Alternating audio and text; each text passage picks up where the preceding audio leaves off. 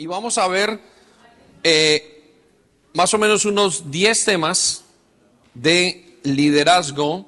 Entramos a lo que se llama, hace muchos días no teníamos eh, los cursos de liderazgo. Eh, la semana pasada tuvimos un curso de responsables y creo que este era el momento oportuno.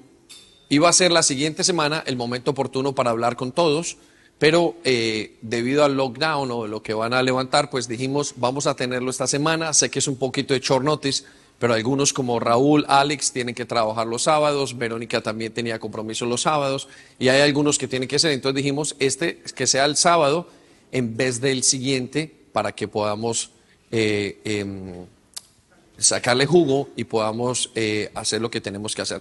No solamente nos vamos a quedar acá, sino que ya Dios nos dio la oportunidad de poder em, comenzar los, los, continuar con los cursos de formación. Algunos de ellos los vamos a poner online. Es muy difícil eh, tener todo esto que tenemos hoy y creemos que para los siguientes fines de semana tenemos que hacer algo en el que los podamos tener eh, o para, los siguiente, para el siguiente año tenemos que hacer algo que sea con Ministry Grid y podamos tener la información aquí. Por eso algunas de las cosas que hay aquí las vamos a grabar. Algunos de los líderes, no sé quién no pudo venir, em, pero algo vamos a grabarlo y a tenerlo en el, en, el, en el sistema y poder volver a eso para tener la visión más clara. Entonces, esos son los planes de los siguientes días. Em, muy bien. Escalera del servicio, entonces. Ya tiene usted la nota, perdón. ¿Tiene usted notas? Hay unas notas que están aquí al lado, perdón, John. Y en la, debajo de las notas usted va a encontrar eh, unos puntitos. Ahí usted tome las notas que pueda tomar. Eh, va a contar una gráfica. Entonces, comenzamos con la escalera del servicio. Em, vamos a un versículo que se llama, voy a hablarle de cuatro versículos que usted tiene allí y vamos a hablar de cuatro verdades. La primera verdad la encuentra usted en la página 1, segunda de Timoteo 2.2, y le estoy hablando al liderazgo y a los responsables. Somos llamados a enseñar a otros lo que hemos aprendido. El éxito del liderazgo es enseñar a otros lo que ya hemos aprendido. La manera como Dios ha eh, wired o ha hecho que el liderazgo funcione es que le enseñemos a otros lo que ya Dios nos ha enseñado a nosotros. Entonces, segunda Timoteo 2.2 eh, contiene toda nuestra labor en un solo versículo. Vamos a leerlo. En segunda Timoteo 2.2 dice, lo que has oído de mí ante muchos testigos, esto encarga a hombres fieles que sean idóneos para enseñar también a otros. Note una cosa, lo que dice el Evangelio, que el método de reproducción de la iglesia es que yo le hable lo que he oído a otros que a su vez le van a hablar a otros. ¿Sí? Entonces, la primera verdad que encontramos el día de hoy, o que yo quiero que usted y yo tengamos en la mente, eh, timer, que usted y yo tengamos en la mente es que el método de reproducción del Evangelio es a través de la enseñanza y del liderazgo. ¿sí? Aquí encontramos dos palabras, fieles y idóneos, y cuando encontramos esas dos palabras, fieles y idóneos, el Señor nos está hablando de que nosotros debemos de pasar con unas buenas actitudes, con actitudes de liderazgo para que otros escuchen. Entonces, si usted está aquí hoy, es porque usted recibió información recibió palabra de Dios o enseñanza de Dios. Por consiguiente, Dios quiere que usted pase esa palabra de Dios a otras personas que a su vez vayan a pasarla a otras personas. ¿sí? Eh, no es suficiente con que usted lo haya recibido. Usted debe de pasarlo a otros. Pero no es suficiente con que otros lo reciban. Ellos necesitan pasarlo a otros. Entonces, estamos en una cadena. El liderazgo es una cadena. Y el liderazgo consiste en que aprendamos lo que hemos aprendido, lo puedan llevar otros fácilmente. Es decir, usted está para, usted y yo estamos para facilitarles a los demás las verdades de Dios y para que ellos tengan libertad. Amén. Muy bien, la segunda verdad que yo quiero que entendamos acerca de nuestra labor como líderes es que es que donde no hay visión, el pueblo perece y el llamado de otros se estanca. Donde usted no tiene visión, su llamado se estanca. Y eso lo vemos en Oseas capítulo 4, versículo 6. Entonces le hago una pregunta. ¿Tiene visión? ¿Qué es visión? Visión es dónde está usted, dónde se ve en los siguientes años. ¿Qué es lo que usted quiere alcanzar? ¿Qué es lo que quiere alcanzar con este servicio que usted le está dando a Dios o con este llamado que Dios lo está llamando a tener en el ministerio? Y mire lo que dice Oseas capítulo 4, versículo 6.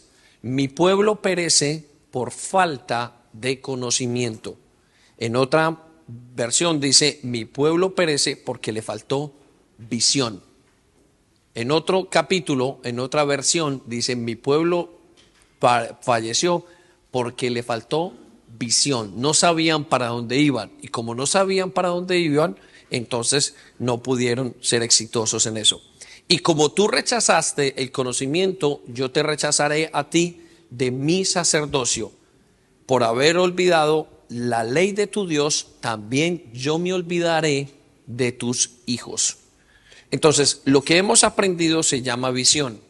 Y sin visión, una iglesia, un proyecto, una familia, un líder, una célula, una clase de niños, eh, un ministerio, eh, la cafetería, eh, una persona no llega y no avanza.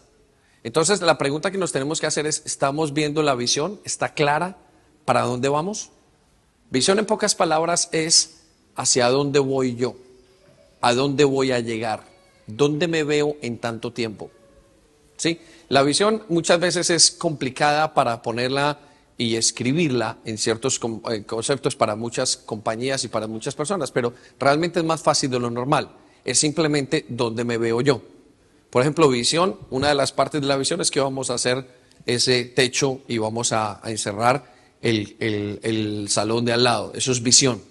Nuestra visión, lo que vemos dentro de dos o tres semanas, es que vamos a terminar este asunto y vamos a poder tener mucha gente y nos va a servir de una cafetería para los demás. Eso se llama visión. Entonces, usted llega hasta donde llega la visión.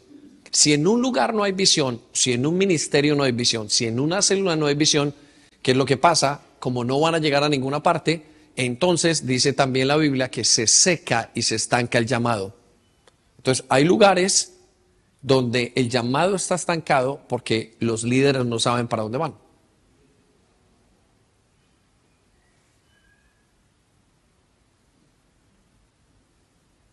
Los líderes no saben para dónde van.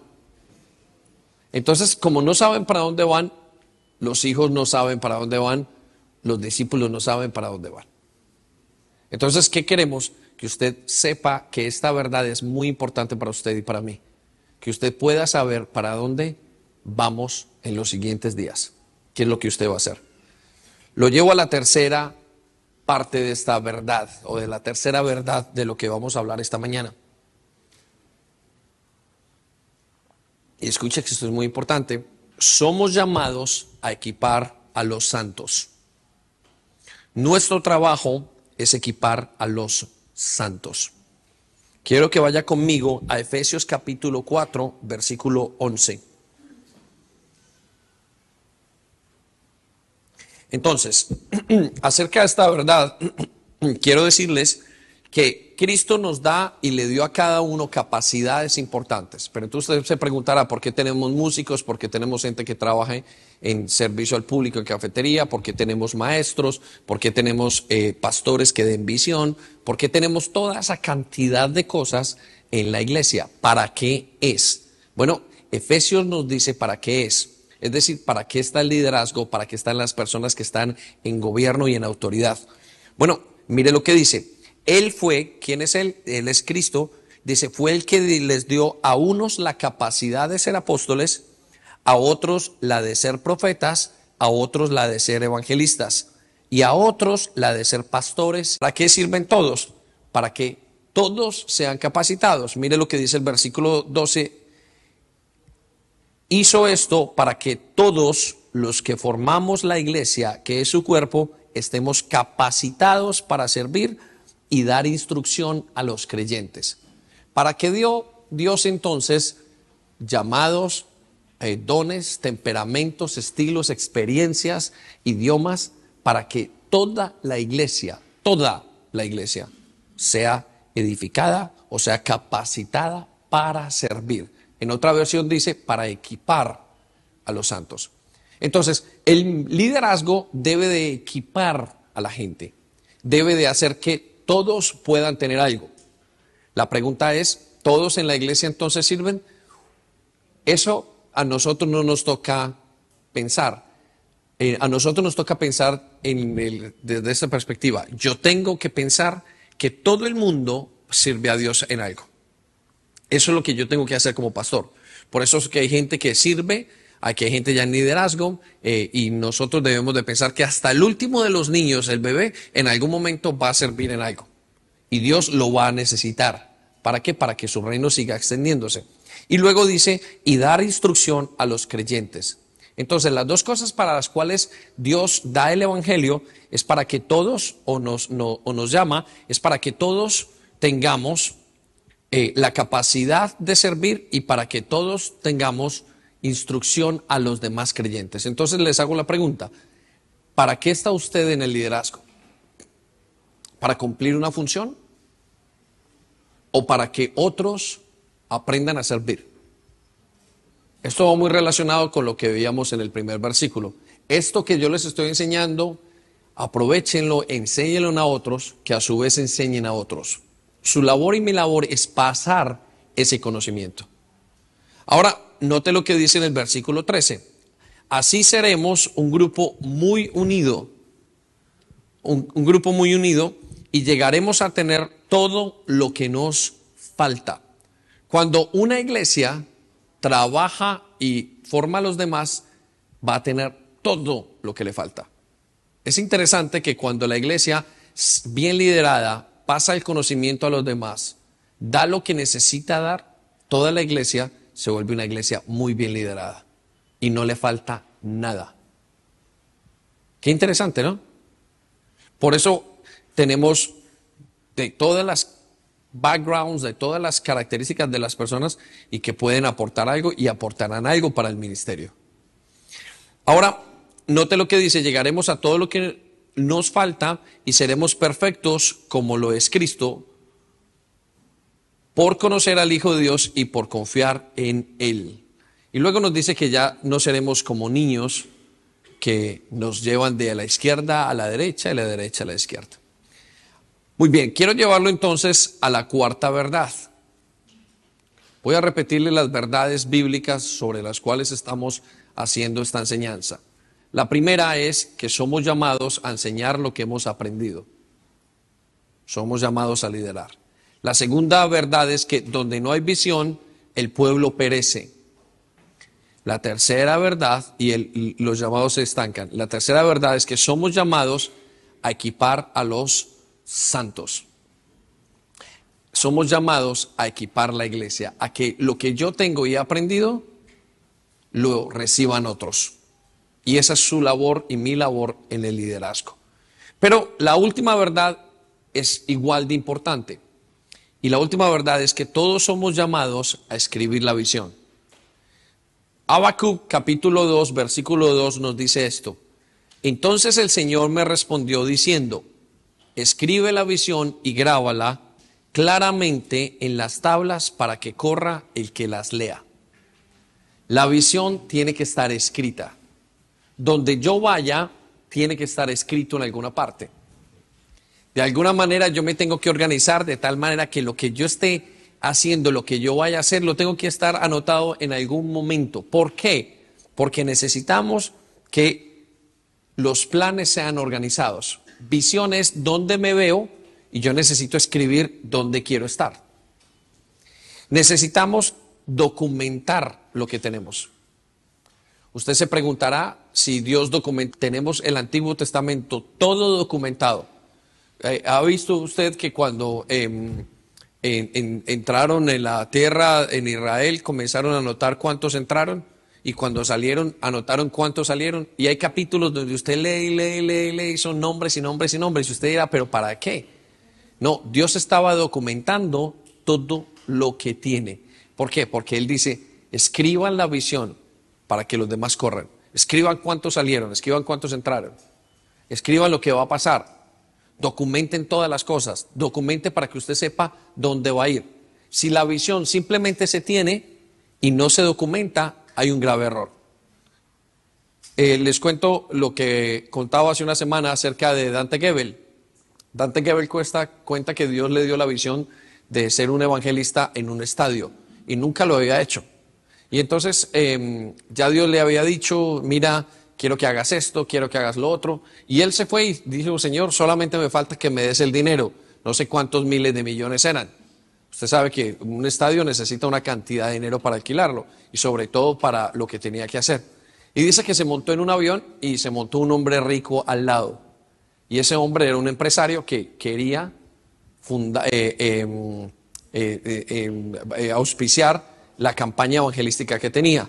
Y le preguntó, bueno, dime cuánto necesitas. Dime qué quieres. Y Dante Gebel no tenía nada escrito. Dijo, bueno, bueno, dice que se quedó cortado, dijo, te lo mando en estos días. Ya el hombre se desapareció y se perdió la oportunidad. ¿Por qué? Porque no tenía nada listo para entregar. Entonces, si no escribimos, si no tenemos una organización, va a ser mucho más difícil hacer el trabajo. Todo el mundo lo va a hacer espontáneamente, todo el mundo va a hacer lo que bien le parece. lo, maravilloso de la palabra de Dios es que todos podemos volver a la palabra de Dios y decir, es esto lo que dice el Señor y de esto puedo depender claramente. Esto fue lo que dijimos. Lo maravilloso de un contrato es que yo puedo tener mis términos y condiciones allí. Lo maravilloso de una hoja donde se espera lo que yo haga es que ahí están escritas todas las cosas acerca de mi trabajo y de lo que voy a hacer. Eso es lo bonito de todas esas cosas. Entonces el Señor nos dice, por favor, escriban la visión. Ahora, ¿para qué? La razón por la cual Él nos dice y nos insiste es para que muchos corran detrás de esa visión. Quiere decir que cuando usted entiende la visión y para dónde va, usted va a poder hacer los cambios que tiene que hacer, usted va a poder hacer los ajustes que tiene que hacer, usted va a hacer todo lo que necesite hacer. ¿Por qué? Porque usted sabe para dónde va. ¿Sí? Entonces va a ser mucho más sencillo. Entonces, esas cuatro verdades quiero que las atesoremos como líderes. Primero, hemos sido llamados a enseñar a otros lo que hemos aprendido. Segundo, si no tenemos visión, entonces va a haber estancamiento. ¿sí? El pueblo va a perecer, no va a saber dónde va y va a haber estancamiento en los discípulos. Y tercero, somos llamados a equipar a los santos, somos llamados a entregar muchísimas cosas para ellos. Esa es nuestra labor, entregar, entregar, facilitar, bendecir, hacer que la gente esté mejor que nosotros. Y cuarto, somos llamados a escribir la visión. Entonces, con eso en mente, yo quiero que ahora veamos eh, una característica de Dios. Y este es el segundo, el primer tema que usted va a ver allí. Y es, Dios añade y da crecimiento. Yo solo tengo que regar. La palabra de Dios nos dice en Primera de Corintios, capítulo 3, versículos 6 al 7, nos dice, yo planté, Apolos regó, pero el crecimiento lo ha dado Dios. Hace que ni el que te cuidamos la gente, es lo único, Dios dice, yo les doy el crecimiento que necesitan. De hecho, uno sabe que si la gente es cuidada, uno sabe que si los discípulos son cuidados, uno sabe que si los hijos son cuidados, simplemente van a crecer sanamente. Y eso es lo que Dios quiere. Entonces, el, negocio, por decirlo así, de Dios, el, la gran compañía de Dios, es un gana y gana para todos, un win-win. ¿Por qué? Porque Él trae la gente y Él da el crecimiento. Y lo único que uno tiene que hacer es regar. Eh, nos dice la Biblia en el Antiguo Testamento que Moisés cometió un error con, eh, en un momento dado de su vida muy crítico. Y él dice, Señor, este pueblo que tú me has dado, yo los llevo en mis hombros. ¡Ah! ¡Qué rabia! Él se sintió como si él estuviera llevando el pueblo.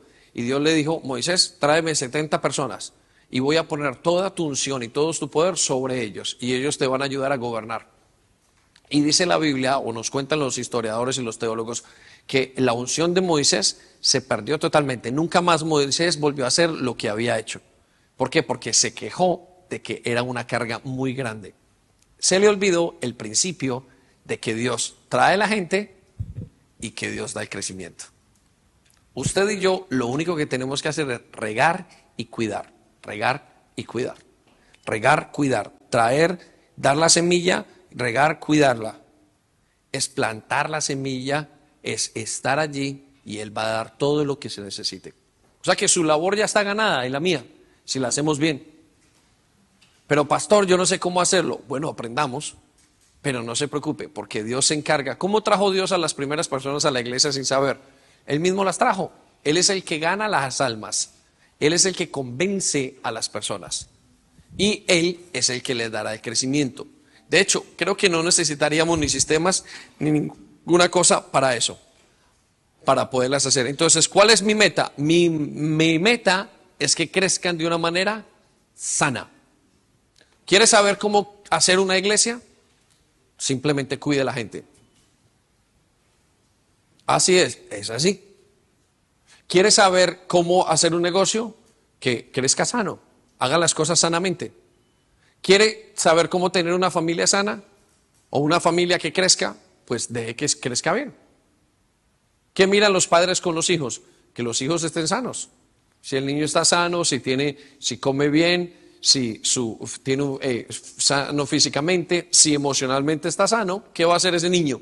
A crecer y va a tener todo lo que quiera hacer. Si usted crece sano, usted va a llegar hasta donde Dios lo ha llegado, lo, lo va a llevar. Amén. Muy bien, entonces quiero que eso sea el segundo concepto que usted tenga al día de hoy. Primero, las verdades bíblicas. Segundo, que Dios añade y da crecimiento y yo solamente tengo que regar. Es su papel, es regar.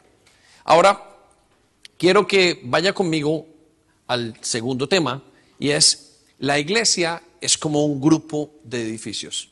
Yo le estoy hablando de varios conceptos y usted los va a ir reuniendo al final en, tres o cuatro temas vamos a reunir todo lo que estamos hablando y todo va a tener sentido. Entonces, eh, quiero que sepa, la iglesia es como eh, un grupo de edificios. ¿Y por qué le explico esto? Porque ya le expliqué que Dios da el crecimiento y que Dios va a traer a la gente, ya hablamos de su labor y de mi labor. Ahora quiero que sepa cómo es la iglesia. La iglesia yo me la imagino muchas veces como un gran complejo donde hay edificios. En esos edificios hay ministerios, hay equipos de trabajo, hay células, hay ciertas cosas y son como varios edificios puestos. Ustedes tengan la verdad o lo que más se asemeje a eso. Ahora, las iglesias nacen de una manera natural, pero crecen de una manera intencional. Le repito, las iglesias nacen de una manera natural, es como un niño. Se dan a luz, pero usted inmediatamente lo tiene en los brazos, tiene que comenzar a pensar, debo darle comer hasta ahora, debo de llevarlo al colegio cuando tenga un año, debo de enseñarle a leer, debo de enseñarle a comportarse, debo de enseñarle. Es una manera intencional. Entonces, la iglesia eh, cuando crece, adopta estructuras. No es que las iglesias sean un desorden, no, Dios ha hecho unas estructuras muy claras. Y si usted observa la intimidad o la, parte interna más bien de una iglesia, usted se va a encontrar casi siempre las mismas estructuras. Unos son apóstoles, otros evangelistas, otros son maestros. Déjenme se lo explico de esta manera. Cuando llega una persona, lo trae quién? Un evangelista se lo entrega a los pastores para que lo sanen. Los pastores le, se lo pasan a los maestros que le enseñan a alabar a Dios. Los maestros se lo pasan a los profetas que les dicen hacia dónde deben de dirigirse. Y los profetas se lo pasan a los apóstoles. ¿Para qué? Los apóstoles los envíen a trabajar a hacer algo determinado. ¿Sí? Todo eso se ve en las iglesias. Entonces las iglesias son como pequeños grupos que se levantan y trabajan en, muy bien cimentado. ¿sí? Em, esa estructura, vuelvo y digo, eh, es natural y eh, al creyente para que haga eso le son dados talentos, les son dado eh, estilos, temperamentos y dones y experiencias. Hay algunos de ustedes que vienen de tal parte y tuvieron experiencias en ciertas situaciones. Algunos de ustedes fueron hermanos mayores y Dios los trajo a la iglesia con la experiencia de ser hermanos mayores y aprendieron a cuidar a otros. Otros les trajo el, don de la organización. Otros trajeron el temperamento. Un temperamento eh, eh, quizás melancólico y ayudan a organizar una cosa o la otra. O a otros les fueron dados dones y talentos de parte de Dios, una visión clara de lo que iban a hacer. Y esa es la iglesia. Entonces la iglesia es una, un- una organización que tiene una naturaleza muy sencilla, pero luego se vuelve más compleja, como todo lo que crece. ¿Ha notado usted que lo que crece se empieza de una manera sencilla, pero después se va volviendo más complejo? Cuando comenzamos la iglesia, lo que hacíamos era venir, compartir y comer. Y pasando el tiempo, estamos hoy edificados y clasificados en determinados grupos de trabajo y ahora tenemos hasta rotas.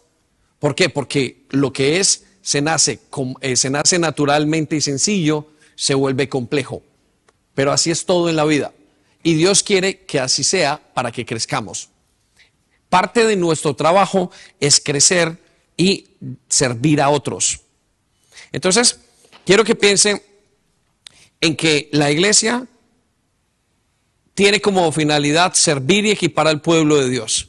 Y para eso utiliza grupos de trabajo y estructuras que se llaman ministerios. Entonces la iglesia está conformada en pequeños grupos que a la vez se vuelven ministerios y que a la vez se vuelven prácticamente iglesias. ¿Estamos entendiendo un poquito de cómo funciona detrás de todo la iglesia?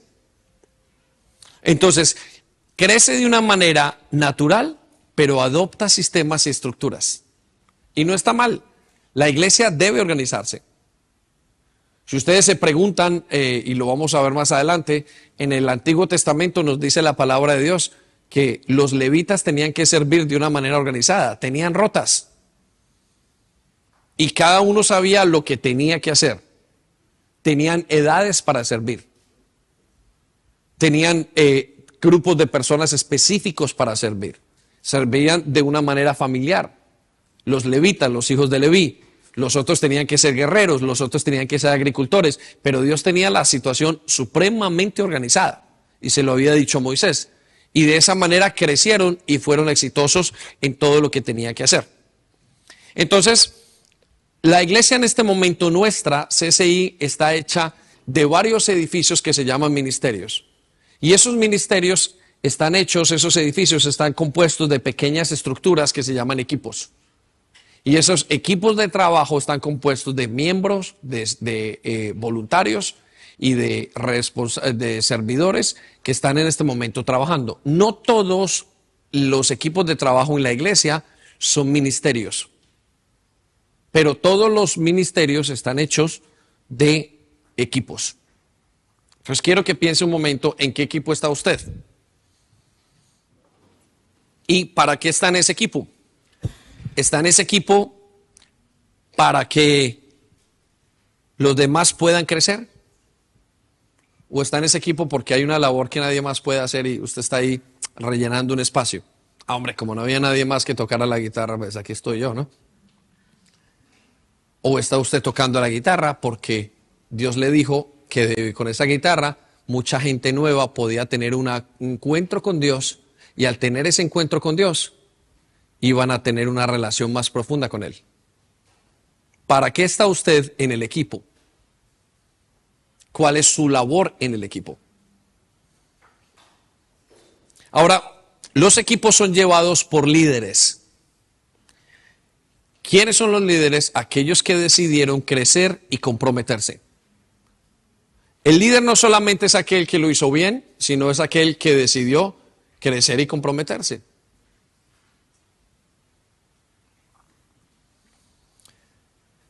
¿Qué define entonces un ministerio en CCI? Si usted me pregunta, yo creo que uno lo define el número de equipos que tenga, el nivel de las responsabilidades que tenga, la dificultad que tiene el equipo.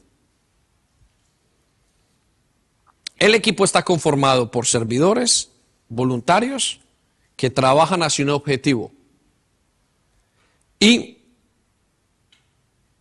están liderados o están guiados por un líder. El ministerio está guiado por un responsable y está conformado por varios equipos. Es muy importante que entendamos esta estructura. Ya va a ser un poco más clara en unos minutos.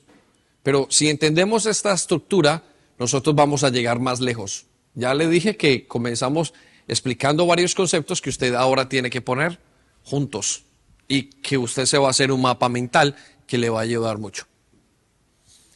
Entonces, quiero que pasemos al tercer tema, el embotellamiento. ¿Estamos entendiendo? ¿Sí? Se pueden hacer preguntas. Víctor tiene un micrófono y lo puede pasar a la persona que quiera hacer la pregunta. Y entonces, ¿sí? Yo sé que estamos empezando y estamos poniendo, poniendo los fundamentos. Muy bien, vamos al embotellamiento. ¿Qué es el embotellamiento? El embotellamiento es el atrancón. Cada compañía, cada estructura, cada proceso tiene un embotellamiento. Suele tener embotellamientos. Hay burocracia, hay momentos, hay gente que eh, de alguna manera no hay un crecimiento fácil porque hay embotellamientos en una parte de la estructura. Es muy común lo del embotellamiento. Por eso quiero decirle que la iglesia nace de manera natural, pero crece de manera intencional. Repita conmigo, intencional. ¿Qué quiere decir intencional? Que yo tengo que hacer algo a propósito para cumplir ese crecimiento, ese propósito que tiene que hacer, valga la redundancia. Entonces, la iglesia nace de manera natural. Es un proceso entre un hombre y una mujer, o perdón, como una familia, que es un, entre un hombre y una mujer, nace un niño. Pero luego tiene que ser todo intencional si usted quiere crecer. Es decir, todo tiene que pensarse. Todo tiene que orarse o todo tiene que llevarse a la al, al, ¿cómo se llama? A la labor o a la meta que tiene que ser para poder que crezca. Esa intencionalidad hace la diferencia entre muchas otras cosas. Todo lo que crece sencillo se vuelve complejo. A medida que le vamos haciendo, hemos encontrado, encontrado una, una gran verdad y es que eh, comenzamos haciendo unas cosas pequeñas, comenzamos entendiendo algunos conceptos y luego uno se pone a escribir y luego se vuelve súper complejo. Luego hay que escuchar, luego la estructura se vuelve eh, de, tal, manera que usted tiene que poner líderes y gente que la pueda llevar. ¿Sí? Un bebé nace de manera natural, pero para que sea íntegro hay que darle una formación, los bases y unos sostenimiento sólido que significa intencional o que es intencional. Ahora quiero que piense en esto y quiero que haga esta relación en su mente. Todos los animales que no tienen estructura son los más pequeños. Se lo digo de esta manera. Todos los animales que no tienen estructura ósea o son pequeños o son largos pero no crecen. ¿Cuáles son los animales más grandes que hay? El elefante, los dinosaurios, que han existido. Y son grandes porque tienen huesos, tienen estructura. ¿Sí? Todo proyecto, toda célula, toda familia, toda iglesia que no tiene estructura, no crecen. Todo movimiento que no le es dada, no, le, no les es dada o no les es dada una estructura, no tiende a crecer. Entre más grande es la estructura, más fácil es crecer. Para hacer una casa de un piso, usted puede hacer una, las dos, las cuatro paredes. Pero para hacer que un edificio de cuatro o cinco plantas o de diez plantas, la estructura necesita ser muy fuerte. De hecho, si usted quiere hacer, eh, colocar un piso sobre una casa, lo primero que tiene que revisar es la estructura. Entonces, le voy a hablar de dos estructuras. ¿Tiene usted la estructura emocional como líder para crecer y para que otros crezcan? ¿Tiene su organización, su grupo, una estructura clara que usted pueda ver? Es importantísimo entender esto. ¿Para qué? Para que usted pueda sostenerse. Los animales pueden estirarse, está la culebra, ¿no? Que es muy larga. pero nunca puede levantarse. Pero los animales como los elefantes y las jirafas son supremamente altas porque la estructura ósea es muy fuerte. Lo que estoy diciendo no es cualquier tontería. Es una cosa que tiene muchísimo, muchísimo que pensar. ¿Tiene nuestra iglesia una buena estructura? Hasta ahí creceremos.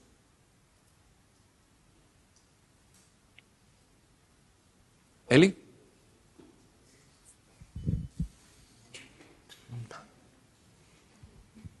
Eh, hablando de los ministerios, yo quisiera saber si nosotros eh, tenemos otros ministerios o nos basamos en los ministerios que salen en la Biblia. O lo vamos a ver más adelante. Vamos a verlo más adelante, pero cuando estamos hablando de ministerios nosotros estamos hablando de grupos y no nos estamos refiriendo a otros ministerios que hay en la Biblia. En la Biblia habla de los cinco ministerios que son evangelista, apóstol, eh, pastor, profeta, maestro, ¿sí? Yo creo que la iglesia se desarrolla bajo esos cinco pilares principales y que de ahí salen otros ministerios que no son mencionados en la Biblia. Por ejemplo, el ministerio, vamos a decirlo, si fuese ministerio o el equipo más bien de trabajo de la página web, es un equipo. ¿Estamos? Como es un equipo, no es un ministerio, porque para ser ministerio necesitaría tener varios equipos de trabajo. Teníamos que tener una página web. No está mencionado en la Biblia, pero nosotros le llamamos, en la iglesia se llama ministerio porque es, se sirve. Es el nombre ministerio, se habla de servicio. Entonces, pero ahorita vamos a hablar un poquito más de esos ministerios. Entonces, estamos en el tema del embotellamiento y quiero que sepa que toda estructura que usted tiene que tener para que, para que usted crecer tiene que tener una estructura. Si usted tiene un negocio, tiene que tener una estructura. Tiene que tener una estructura en sus procesos de trabajo, tiene que tener una estructura en sus procesos de venta. Si usted tiene una familia, tiene que tener una estructura, una estructura ética, una estructura moral. Tiene que tener una estructura en una casa, en un hogar, tiene que tener una visión. Si usted quiere llegar lejos, tiene que tener una estructura de educación bueno, voy a llegar a tal parte, entonces yo quiero llegar a ser el gerente de una compañía multinacional. Pues usted tiene la estructura de los estudios, del posgrado, eh, tiene la estructura de las experiencias. Todo tiene una estructura si se quiere crecer. Donde no hay estructura, no hay crecimiento, porque no hay nada que la sostenga. ¿Sí? ¿Tiene usted estructura entonces? Bueno, nuestra iglesia tiene estructura. Ahora, el crecimiento de una iglesia, con eso en mente, quiero que sepa esto, que el crecimiento de una iglesia usualmente es detenido por la falta de estructura. ¿Qué quiere decir? Por la falta de conocimiento, por la falta de procesos y por la falta quizás o porque una persona haga el embotellamiento. Se lo repito, el crecimiento de una iglesia usualmente está detenido por tres aspectos. Por falta de conocimiento, por falta de estructura, es decir, lo conocemos pero no ponemos una estructura para seguir, o porque las personas o nosotros creamos un embotellamiento. Hace días estábamos hablando, hace meses estábamos hablando eh, de, un, de un reto que tuvimos en el crecimiento en la iglesia a nivel general desde Europa y pusimos a mirar y eh, investigando qué era lo que pasaba, nos dimos cuenta que nosotros estábamos creando embotellamientos en la estructura, que no crecíamos porque había gente que no sabía qué hacer. Gente que simplemente estaba haciendo una labor sin pensar mecánicamente. Gente que no estaba, o las personas equivocadas, en el puesto equivocado. Y eso crea un embotellamiento. Un embotellamiento es, por, por, por ejemplo, un líder que no está seguro de sí mismo, y que cuando tiene a las personas alrededor no les permite crecer porque cree que le van a quitar el puesto. Entonces, ¿cuál es el embotellamiento que tenemos en la iglesia? ¿Cuál es el embotellamiento que tiene usted en su estructura? ¿Cuál es el embotellamiento que tenemos nosotros a nivel mental, a nivel emocional? ¿Somos nosotros el embotellamiento de nuestra estructura? ¿Sí? ¿Lo comprendemos? Entonces, si usted es el embotellamiento, tiene que pensar, a ver, ¿podría mi equipo llegar más lejos? podían mis hijos llegar más lejos. ¿Sabe que hay padres que dicen, uy, no, que mi hijo no vaya a la universidad, qué, qué cosa, y les falta visión? Entonces, es el embotellamiento de sus hijos. ¿Y por qué no creció la familia? Porque él no creyó que se podía llegar más allá.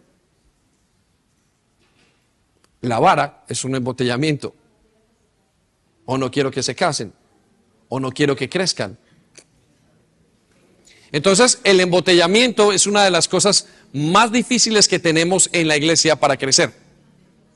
Y el embotellamiento, usualmente en la iglesia, lo hemos tenido porque nosotros como pastores hemos creado el embotellamiento, porque no hemos pensado quién podría, porque no le hemos dedicado tiempo, porque no sabemos o porque hemos tenido nuestras inseguridades.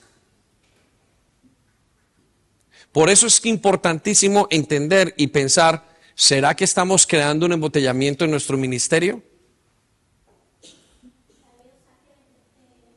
Un, segundo, que ya, ya va Víctor. Entonces también sería como egoísmo, ¿cierto, David? Sí, muchas veces el embotellamiento, el, realmente el embotellamiento principal en las iglesias lo he visto porque nosotros, o sea, es un embotellamiento humano, porque la persona no quiere o no, no, no está dispuesta a seguir o se siente insegura o tiene egoísmo o porque simplemente no estamos queriendo escuchar la voz de Dios para lo que Él tiene. Yo creo que el, el embotellamiento se produce por la inseguridad. Sobre todo yo creo que en el liderazgo se, se manifiesta mucho por las heridas que todavía faltan por sanar. Entonces, como falta de sanidad, la persona se siente insegura, entonces hay mucho temor para hacer algo, una labor en, dentro de la iglesia. Entonces hay temor, yo no soy capaz, no creo que pueda. Entonces como que impedimos a los demás también ejercer el liderazgo. Y si estás en un puesto, el temor a que si yo le doy esto, va a aprender mejor que yo. Entonces yo no mejor, yo me quedo con esto yo. Entonces como que esa es la inseguridad, ¿no? bueno, la inseguridad es el temor. Entonces eso realmente yo creo que como seres humanos nosotros venimos con los temores que ya venimos desde el vientre de nuestra mamá, pero también acarreamos los temores que el mundo nos rodea, el sistema, y eso es lo que vamos nosotros em, de pronto desarrollándolo. Pero tenemos que en Cristo identificarnos y vencer el temor para poder salir adelante en esto, porque esto es un llamado, como dijo una pastora, para berracos. Y es verdad, porque aquí, aquí estamos realmente para para vencer, no ser vencidos. Bueno, eh, frente, al, frente al embotellamiento, quiero decirles que uno de los principales conceptos por los cuales tenemos, aparte del que Sandy hablaba, el siguiente creo que es la falta de visión. Si yo no sé para dónde voy, entonces, si yo no sé para dónde voy, creo un embotellamiento. Sí, el grupo de... Y eso no solamente es... Eh, de alabanza, que es el que más nos sirve para... Total. No saben y simplemente creen que están cantando y no tienen visión. Y dice, bueno, ¿y qué tal si pensamos en esto? ¿Qué tal si el Señor nos lleva a tener un encuentro? ¿Por qué no nos ponemos todos de acuerdo para tener un encuentro con el Señor? Como no hay visión, ese grupo perece y se estanca y se queda frío. Por consiguiente, entonces hay un embotellamiento. Ahí el líder de la alabanza o el, responsable tendría que pensar y analizar, bueno, ¿qué tengo yo que hacer? ¿Será hasta dónde quiero crecer? Para que haya separe el embotellamiento. Yo creo que cada líder de célula y cada responsable que tiene su grupo, uno, uno identifica, por ejemplo, qué es lo que está, se está quedando el grupo. Uno sabe como líder. Uno dice muchas veces, ¿soy yo?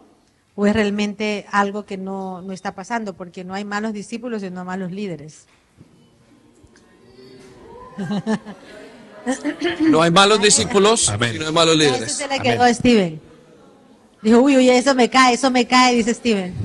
Bueno, se preguntaban, se preguntaban, se preguntaban que el, el, se preguntaban estos chamorros que dónde, cuál era el país más duro de todos. Y él decía, no hay países duros, hay malos líderes.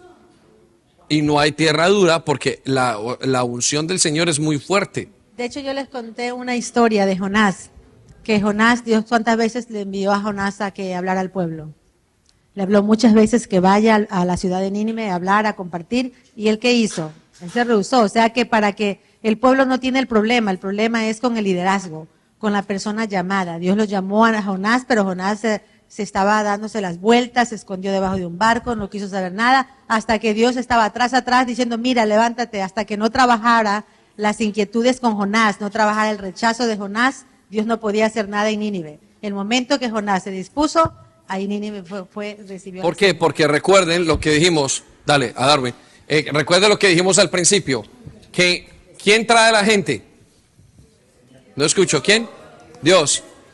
¿Y quién le da el crecimiento? Dios. Entonces, ¿cuál es el problema? Es que no hemos hecho nuestra parte. Darwin, Eh, no, una pregunta. Entonces Moisés fue mal líder ¿por qué? porque el pueblo le costaba tener agradecimiento, viendo tantos milagros, todo lo que los llevó Dios. Es que eran muchos. No, no, no, no, no. no. Ah, Ya No. cambiamos entonces el, No la era- teoría. Cambiamos la Moisés, teoría entonces. Moisés no era mal líder, Moisés no era mal líder porque Moisés cumplió su propósito, que era llevarlos a la tierra prometida. El, el- el propósito de Moisés no era que ellos cambiaran su corazón, ese era el propósito de Dios. Raúl. Dale. Bueno, entonces, eh, ¿cómo podríamos identificar que estamos en un, en, en un embotellamiento? Por ejemplo, como decía Sandy, en el caso de Jonás, Jonás aún no se daba cuenta de que estaba en, en un embotellamiento hasta que se lo comió el pez, etcétera. Pero antes de que nos coma el pez, ¿cómo nos damos cuenta de que estamos en un embotellamiento? Muy bien. Para, eso es una muy buena pregunta porque yo, nosotros tenemos, nosotros tenemos el regalo más grande que nos ha dejado el Señor. ¿Qui- qui- ¿Quién es? El Espíritu Santo. Entonces, si nosotros estamos en el Espíritu, vamos a entender y comprender que obviamente también tenemos nuestras autoridades que nos van diciendo cómo hacer. Entonces, ese es el punto clave. Uno sabe y si uno no sabe, eh, tenemos el de arriba que nos va dirigiendo. Bueno, hay una cosa muy, hay una cosa muy interesante y es, una iglesia llega hasta donde llegan sus pastores. Una organización llega hasta donde llega el líder de la organización. Entonces, una familia llega hasta donde llegan los padres, hasta donde puedan ver. ¿Sí? A no ser que uno se levante un hijo con visión a otro y la permitan desarrollarse. Ahora, yo creo que eh, una de las preguntas que nos tenemos que hacer es, sé cuál es mi siguiente paso para saber si estoy embotellado o en un embotellamiento. Eh, la gente que está al lado mío está creciendo. Por ejemplo, tú estás, Raúl está eh, en, el, en, el, en el Ministerio de Células, está atendiendo gente y entonces él dirá, bueno, será, ¿por qué no está creciendo el discípulo 1? Está el discípulo 2 creciendo, ¿cuál es su siguiente paso? Eh, digamos en el cuestión de iglesia, eh, donde solamente una escalera o una manera de verlo es, eh, por ejemplo, ya mis discípulos ya hicieron sanidades, necesita sanidades, ya diezman y ya han dado el siguiente paso, están sirviendo dentro de la iglesia. ¿Qué es lo que ellos están haciendo que yo les estoy viendo crecer? Su matrimonio, ¿cómo va? Ah, pero es que tienen un matrimonio muy difícil. Pero bueno, el hecho de que no pasen de esa particularidad del matrimonio eh, no, quiere decir que no sea un, que sea un embotellamiento, pero quizás eh, si esa persona se quedó en, en esa partícula, en, ese, eh, en ese aspecto particularmente y no trabaja sus heridas, algo en su vida, entonces está embotellado, no hay crecimiento. ¿Sí? Entonces, de manera personal, yo quiero que, que se ve eh, de una manera muy sencilla si se, si, si se observa eh, de esa manera práctica. Eh, ¿Cómo sé yo? Bueno, también tienes a los líderes. ¿Cómo me ves? ¿En, en qué lugar estoy? A nivel personal, sé cuál es mi siguiente paso. ¿Cuántos de ustedes saben cuál es su siguiente paso? No me levanten la mano. ¿Qué es lo que deben de hacer para crecer? ¿Cuántos de ustedes saben qué, cuál es su siguiente paso en el crecimiento? Piénselo. ¿Será que yo tengo que hacer esto? ¿Será que tengo que ir? ¿Cuál es su siguiente peldaño de crecimiento? Ahora vamos a hablar un poquito del crecimiento en unos minutos, pero piensen en este momento eso, ¿sí? Eh, Álvaro. David, hablamos de crecimiento, de, eh, Dios trae y Dios da el crecimiento. Sí. También hablamos de que nace, la iglesia nace natural, pero crece intencional. Ahora, intencional de parte de Dios e intencional de parte de nosotros, porque como el crecimiento es de Dios, Sí. entonces dejamos que Dios haga el crecimiento o nosotros tenemos que poner de nuestra parte también, así como también tenemos que regar. Yo creo que Dios nos ha dado una capacidad de crecer y que nosotros él, tenemos que usar su capacidad como los dones, las experiencias, los estilos y todo, para que nosotros haciendo las cosas intencionalmente podamos crecer. Creo que es una parte de los dos. Él hace, él, trae la capacidad de crecer, pero yo tengo que, él no va a pasar sobre mi libre albedrío. Yo tengo que decidir, bueno, Señor, me organizo, Hoy eh, vamos a la librería. Eh, Dios da, eh, nos dio una capacidad de tener una librería. Nos ha dado 10 libritos, digamos. Voy a intentar crecer. Dios ya me los dio. ¿Qué me está diciendo? Vaya, cómprelos, colóquelos bien bonitos, alístelos, políchelos, colóquele el precio que es, eh, haga el descuento que tiene que hacer, lo que sea, para que tenga crecimiento en esa labor que tiene que hacer, de una manera muy práctica. Entonces Dios da toda la labor, Dios ya colocó todo, ahora dice, vayan y crezcan, porque Dios quiere que crezcamos. Dios desea que crezcamos, es una cosa, eh, es muy importante para Dios, es una base. Bueno, yo puedo resumir algo con respecto a lo que no nos deja crecer. Yo creo que es la falta de sanidad. En todos los años de, de- de la experiencia en el ministerio, lo que he podido en mi vida personal y aparte también en lo que he visto es la falta de sanidad. Entonces, cuando algo que no está sano en nosotros eh, es algo obviamente que es por lo natural, nadie da de lo que no tiene. Entonces, si no hay algo que está en ti, ¿cómo vas a poder dar? Si tú vas a, a ministrar a una persona, a tus discípulos, tú dices, no crees a este fulanito porque es rebelde, es rebelde, y estamos siempre quejándonos del, del otro, pero si tú te miras a ti, ¿qué hay en ti que no cambias? La rebeldía a lo mejor es lo que... Tienes 10 discípulos, de los 10 hay uno que está rebelde y uno que se revela, puede ser una situación, pero si todos están rebeldes en esa célula, todos hay una rebeldía, yo creo que tenemos que hacernos una, una examinarnos nosotros. Hay algo que estamos transmitiendo porque es como una semilla. Nos- Dios nos ha puesto, cada lugar que ustedes están es porque Dios los ha puesto allí, no, no hemos sido nosotros. Sea, Dios nos ha usado para ponerlos a ustedes allí, pero es Dios quien ha, los ha escogido. Entonces, si Dios te ha escogido es porque algo Dios ha visto en ti.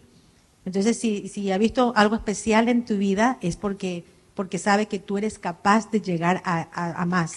Pero si no trabajas el orgullo, la rebeldía, el control, Jezabel, todo lo que estamos ahora viendo, entonces no se va a poder dar a los demás. Entonces, básicamente el, el- el embotellamiento es por la falta de sanidad, para mi punto de vista, tiene, es, es mucho que ver con, con eso, porque los discípulos van a hacer lo que, lo que es el líder, hasta dónde quieres llegar, los frutos que se va a ver en ellos.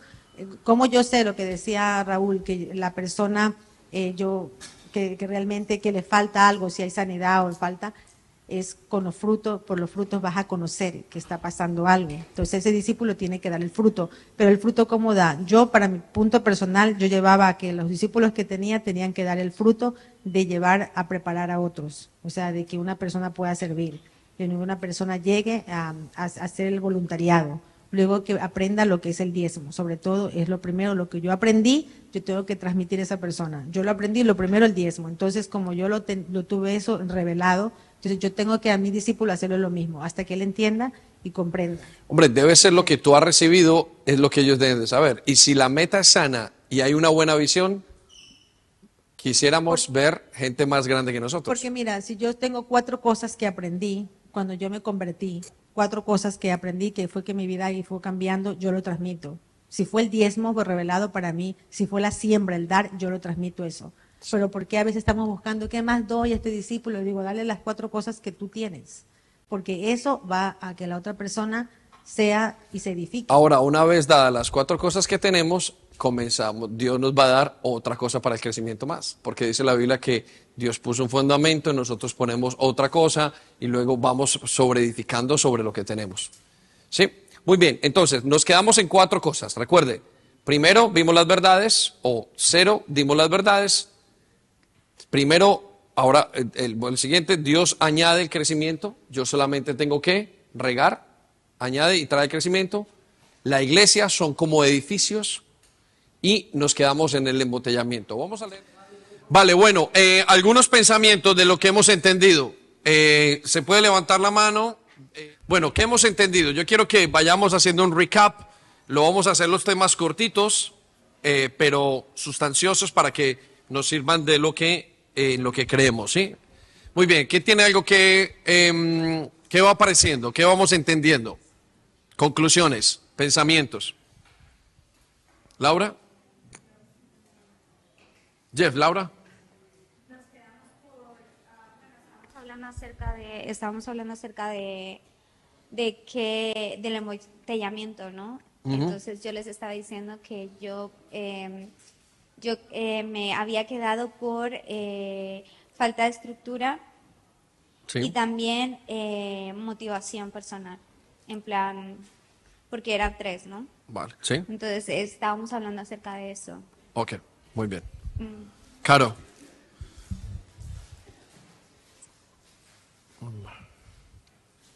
¿Qué viste? Pues eh, entender más la parte del embotellamiento porque creo que es un poquito como extenso a la hora de tú ser eh, responsable o ser un líder porque tienes que darte cuenta, ¿no? Entonces esa parte como que me fue la que más Vale, la que más te llama la atención, ok. Vamos por aquí, vamos, vamos hablando de cosas, no necesitamos el micrófono por ahora creo, si las vamos hablando, simplemente cositas que se nos vienen a la mente para refrescar y, y ya continuamos con el tema. John, ¿qué ibas a decir? La visión nos ayuda a crear la estructura y la, y la estructura nos ayuda a, crecer y a frenar más embotellamiento. Vale, Marta me preguntaba ahora eh, que, era eh, que si se podía tener la visión y no la estructura. Eh, ¿qué, ¿Cuál es la, la estructura? Vamos a ponerlo de una manera, eh, es el cómo, ¿sí? Entonces, em, para decirlo de una manera práctica, entonces le di un ejemplo. Imagínate que tú quieres que tu hijo, la visión que es, yo veo a mi hijo como un doctor, o sea, veo, a mi hijo saliendo de la facultad de medicina, por decirlo así. Eh, esa es la visión. La pregunta es el cómo. Esa es la estructura, por decirlo así. Entonces, ¿qué tengo que hacer? Hombre, pues tengo que poner a este muchacho a que vea programas de investigación de medicina. Eh, tengo que llevarlo a la universidad, tengo que hacer esto. Entonces, cada uno nos tenemos que preguntar cuál, qué vemos. La visión no es tan difícil. Eh, a ver, cuando uno escribe la visión, eh, se vuelve complicado, pero verdaderamente la visión es qué veo yo, qué estoy viendo en este momento, ¿sí? ¿Qué, quiero alcanzar? Entonces, eh, vemos, por ejemplo, la iglesia. La iglesia, vemos una iglesia con jóvenes que crecen. Vemos una iglesia eh, o vemos que queremos abrir este año, para el otro año, dos o tres células más. ¿Sí? Eh, veo tres células abiertas. Cierre sus ojos un momento. Y, quiero invitarle a que se pregunte qué ve. Y, y vamos a hablar de ministerio. Luego habla de su casa, si quiere, de tantas cosas. ¿Qué ve? ¿Qué observa? ¿Qué puede observar? Si usted tiene clara la visión, entonces va a llegar. Pero si no observa nada,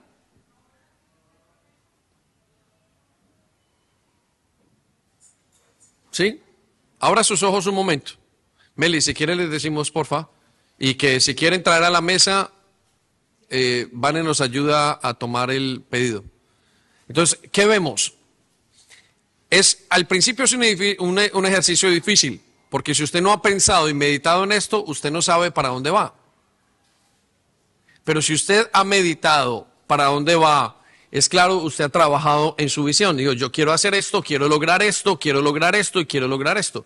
Ya luego es escribirlo, ya luego saber y obviamente hay una parte importante, que todos vamos bajo la visión de nuestra iglesia a nivel eh, eh, Europa, pero aquí tenemos la visión que Sandy y yo, nos, Dios nos ha puesto en el corazón para desarrollarla acá.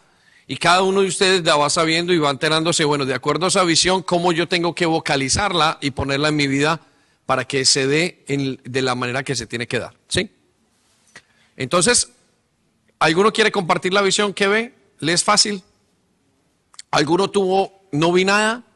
No se preocupe. A medida que usted va conociendo su siguiente paso, usted va abriendo su visión más y más y usted va a saber para dónde llega. Hay una característica que tiene la iglesia o la, la vida cristiana y es que yo llego hasta donde mis... em, se me fue. No, yo entiendo mi propósito o mi visión entendiendo la visión global. Si la iglesia dice, vamos hacia evangelizar, entonces yo entiendo que a mí me toca, yo le pregunto a mi líder, bueno, ¿qué me toca hacer a mí? No, tú eh, encárgate de reunir los leaflets. Entonces ya entendió su visión personal. ¿Estamos? Entonces, eh, podemos decir que uno de los errores más grandes que cometemos, entonces lo hemos, hemos cometido Sandy y yo. ¿Cuál es? Que no hemos tenido clara la visión, pero cada vez obtenemos más claridad acerca de lo que estamos haciendo. Entonces, bueno, ¿ya estamos todos aquí? Bueno, Padre, quiero pedirte en el nombre de Jesús que nos ayudes a entender un poco más en este tema que estamos viendo y que podamos eh, crecer. Este, especialmente este tema que vamos a ver en los siguientes minutos. Ayúdame a entender los pensamientos y a poderlos transmitir, Señor, a nuestros líderes y responsables. Te bendecimos en el nombre de Jesús. Amén. Muy bien. Em, vamos entonces a la cuarta parte del curso. Y si ponemos el timer. Y estamos hablando de estar organizados, ¿no? La clave es estar organizados. Entonces, tenemos que entender un principio acerca de Dios, que Dios es un Dios de orden. Mm, y voy a darles una comparación entre el pueblo latino y el pueblo eh, americano o el pueblo inglés o el pueblo sajón o el pueblo europeo. Y la comparación es, a el pueblo latino le encanta eh, ser espontáneos, ¿sí? Ser espontáneos. Sin embargo, al pueblo europeo no le gusta tanto la espontaneidad, le gusta ser más eh, intencional, ¿sí? Le gusta que vaya todo en el orden. A nosotros nos gusta la espontaneidad. Es parte de una cultura, es parte de las características. Pero la Biblia nos dice que Dios más allá de ser espontáneo, es ordenado y es espontáneo a la vez. Porque Dios de repente se aparece en un momento y nos visita la gloria de Dios. Sin embargo, vemos el Antiguo Testamento y vemos que Dios todo lo que hizo en el Antiguo Testamento lo hizo en orden.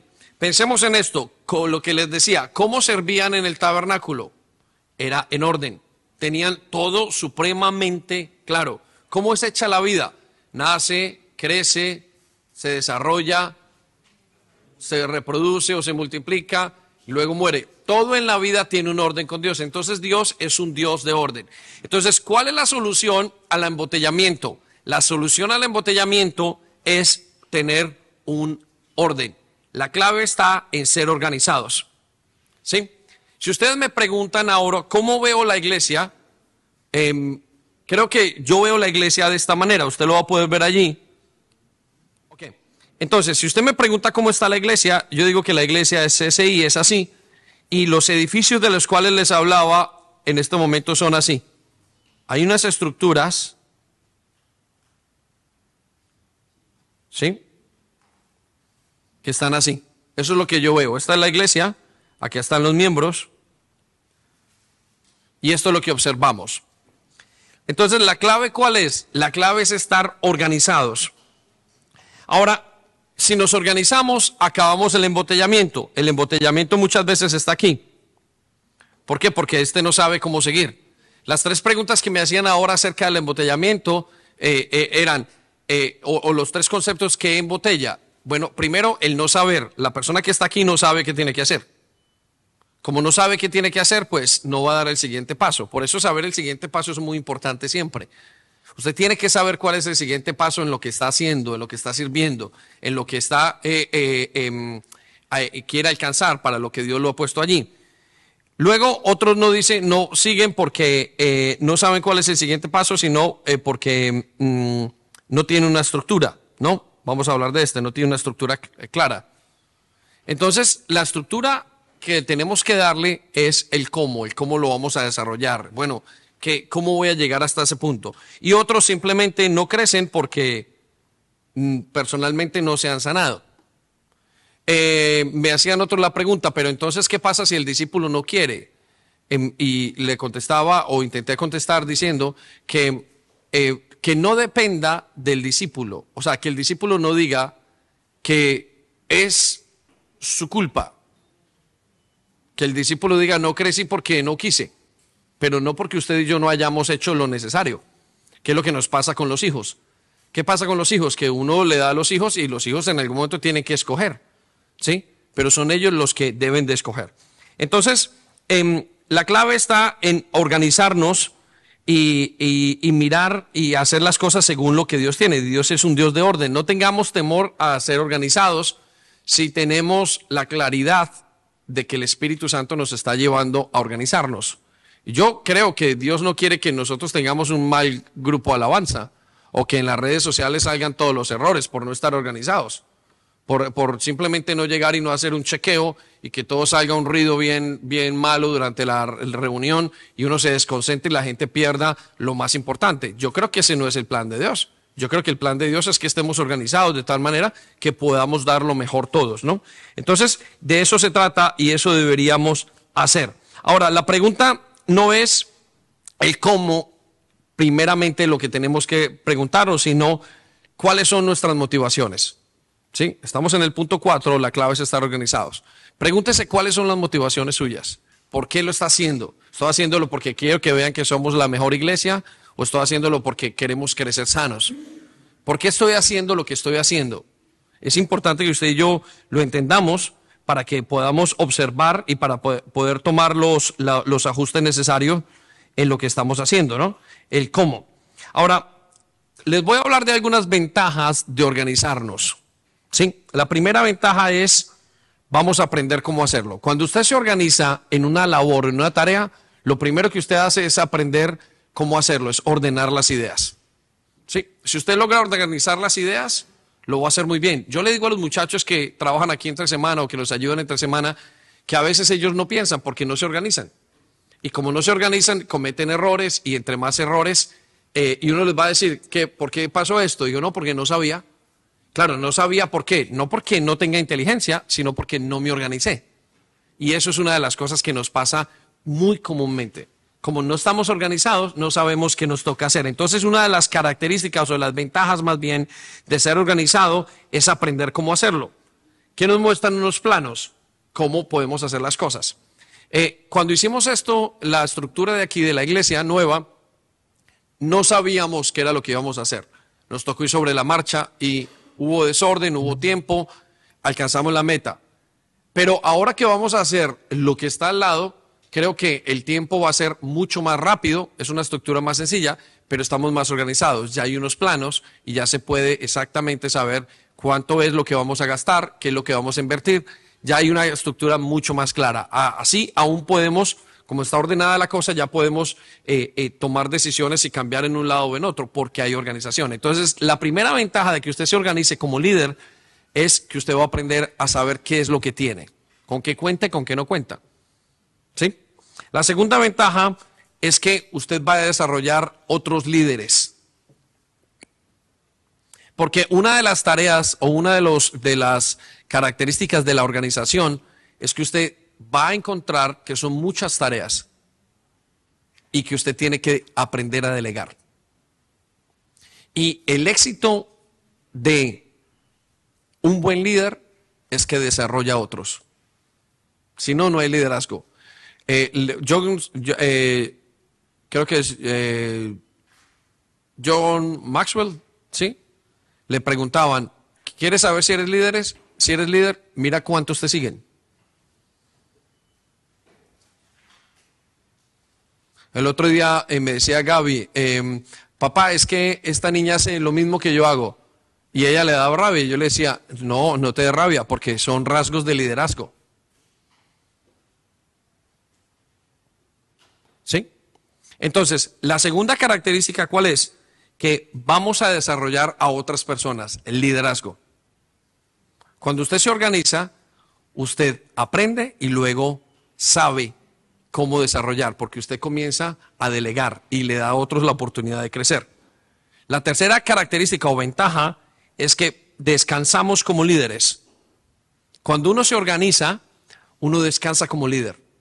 ¿Por qué? Porque uno sabe qué tiene que hacer, uno sabe qué va a pasar, uno más o menos sabe qué esperar. Cuando usted no hace algo eh, y no descansa o no, no se organiza, usted no sabe qué va a pasar el día de, la- de mañana. Eh, vamos a ver lo de las rotas. Lo de las rotas en los equipos de, de- mantenimiento y de, mantenimiento no de, em, de Ujieres. Al fin de semana siguiente no sabían qué hacer. ¿Quién viene? ¿A quién llamamos? Porque no hay una rota clara. Pero cuando hay una organización y una rota, se sabe que dentro de ocho días vienen dos personas, está uno en la puerta, está otro afuera. Hay una organización clara y se espera de esas personas que vengan. Y al esperar que esas personas vengan, wow, todo está tranquilo. Además saben qué tienen que hacer. Entonces, la tercera ventaja que tenemos en la organización es que podemos descansar como líderes. Y la cuarta ventaja es que podemos crecer y expandirnos. Cuando usted se organiza, usted puede crecer. ¿Por qué crece? Porque usted está poniendo gente a su alrededor a que pueda desarrollarse y usted pueda crecer. Si usted está en la célula y usted delega y aprende a delegar y le enseña a las personas a recibir la delegación, usted se expande. Esos que va a tener a su lado van a ser líderes. ¿Por qué? Porque están recibiendo lo que usted tiene y lo que usted les da. Les voy a dar un ejemplo aquí y eh, todos saben que hemos comenzado con los checklists y nos hemos ido organizando. Y uno de los grupos que hemos ido organizando es el grupo alabanza. Entonces un día estábamos hablando con VIX y miramos que había que desmontar y montar todo para que los líderes de alabanza pudieran saber qué era lo que tenían que hacer. Y eso es un trabajo molesto. Entonces Víctor me decía, ¿vale la pena? Y yo le decía, claro que vale la pena porque estamos desarrollando gente. Entonces, en la medida que usted delega y usted se organiza, usted delega, desarrolla gente y tiene tiempo para crear. Hay un gran problema que cuando estamos, cuando no estamos organizados, siempre estamos apagando fuegos. Siempre estamos respondiendo, respondiendo, respondiendo. Hasta que nos organizamos y podemos pensar en cómo seguir adelante. Pero apagar fuegos es horrible. ¿Por qué? Porque desgasta mucho, uno no espera, siempre está uno solucionando. Pero cuando uno ya tiene un plan, aunque el plan sea muy lento, es mucho más fácil si estoy organizado. ¿Sí? Entonces, preguntas acerca de eh, la clave es estar organizados. ¿Alguien tiene una pregunta? ¿Un comentario, Nora? Muy bien, lo define, eso es una muy buena pregunta. Obviamente, en... eh, ah, bueno, lo puedes hacer, un- sí, eh, ¿puedes hacerla otra vez, Nora? Ah, ok, sí, que hasta qué punto es organización y dónde empieza el control o hasta qué punto es control. Muy bien, una de las cosas que más tenemos que luchar en el liderazgo, especialmente en este tiempo, lo sabemos por las predicaciones y por todo, es con el control. Todo va en mi motivación y todo va en lo que yo regule mi corazón. Ejercer autoridad no es control. Ejercer autoridad incorrectamente es control. Usurpar autoridad es control. Entonces tenemos que saber muy claro. ¿Y cómo lo sabemos si estamos organizados? ¿Qué pasa? Que en, cafetería eh, tienen dos personas trabajando o tres personas trabajando. Y de repente llega uno en cafetería y dice, no, esto hay que hacerlo así. No, esto hay que hacerlo así. Los panes hay que colocarlos así. El café hay que darlo así. Entonces comienza el control. ¿Y por qué lo hace? Pues porque no hay una organización clara. Si se supiera qué hace el de la caja, que el otro tiene que hacer cafés y el otro hace sándwiches, entonces los tres harían y trabajarían en equipo. Y no tendría que controlar el uno al otro. La desorganización y la confusión trae control. ¿Sí? Genera control, mucho control y mucha confusión porque nadie sabe qué hacer. Y como nadie sabe qué hacer, alguien va a querer tomar el mando y querer hacer lo que quiere hacer. ¿Sí? ¿Otro comentario o una pregunta rápidamente acerca del tema? ¿No? Muy bien, pasamos a la siguiente eh, parte y es la escalera del servicio. Es una de las que más me gusta.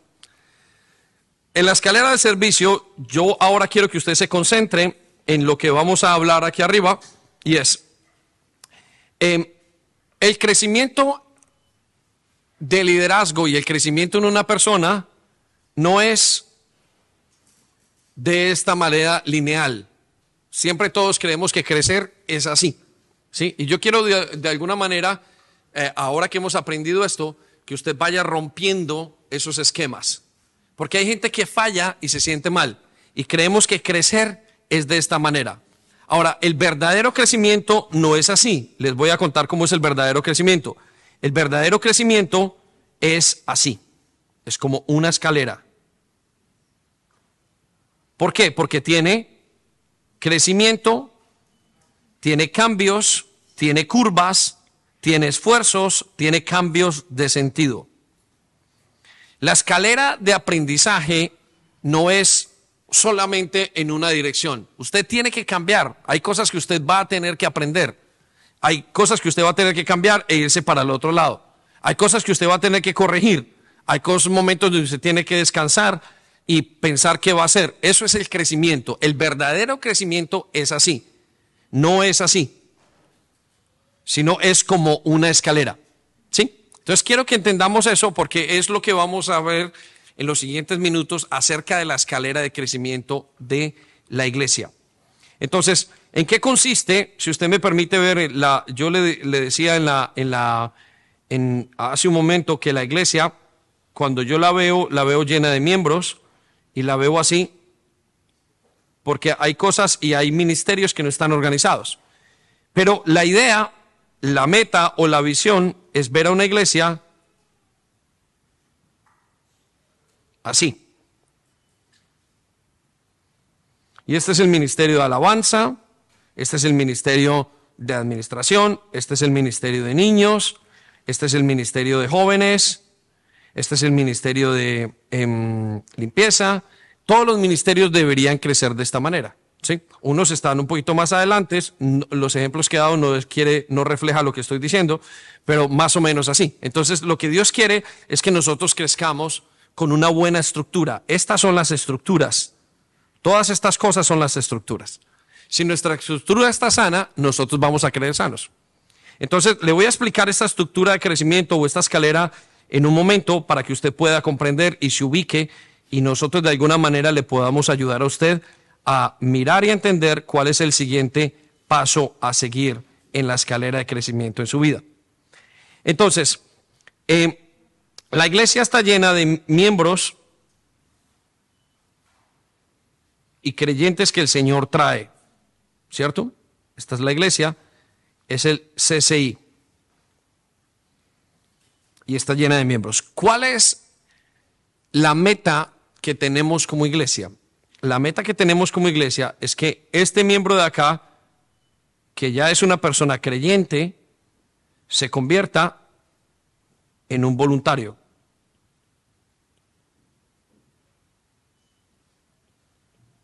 Me va a tener que perdonar la escritura. Luego, la idea es que yo, ese voluntario, lo lleve a ser un servidor. que después ese servidor se convierta en un líder y que ese líder se convierta en un responsable. Pero que un día ese líder, ese responsable, se convierta en un pastor. Para que a su vez, quizás un día se convierta en un pastor de pastores. ¿Sí? Esa es la estructura de nuestra iglesia. Y la estructura en la que usted está caminando, está caminando en, esta, en alguna de estas partes. Yo quiero que usted vaya, le dieron una hoja parecida a esta, ¿no? Que está sin llenar, ¿no? Si quiere arránquela o...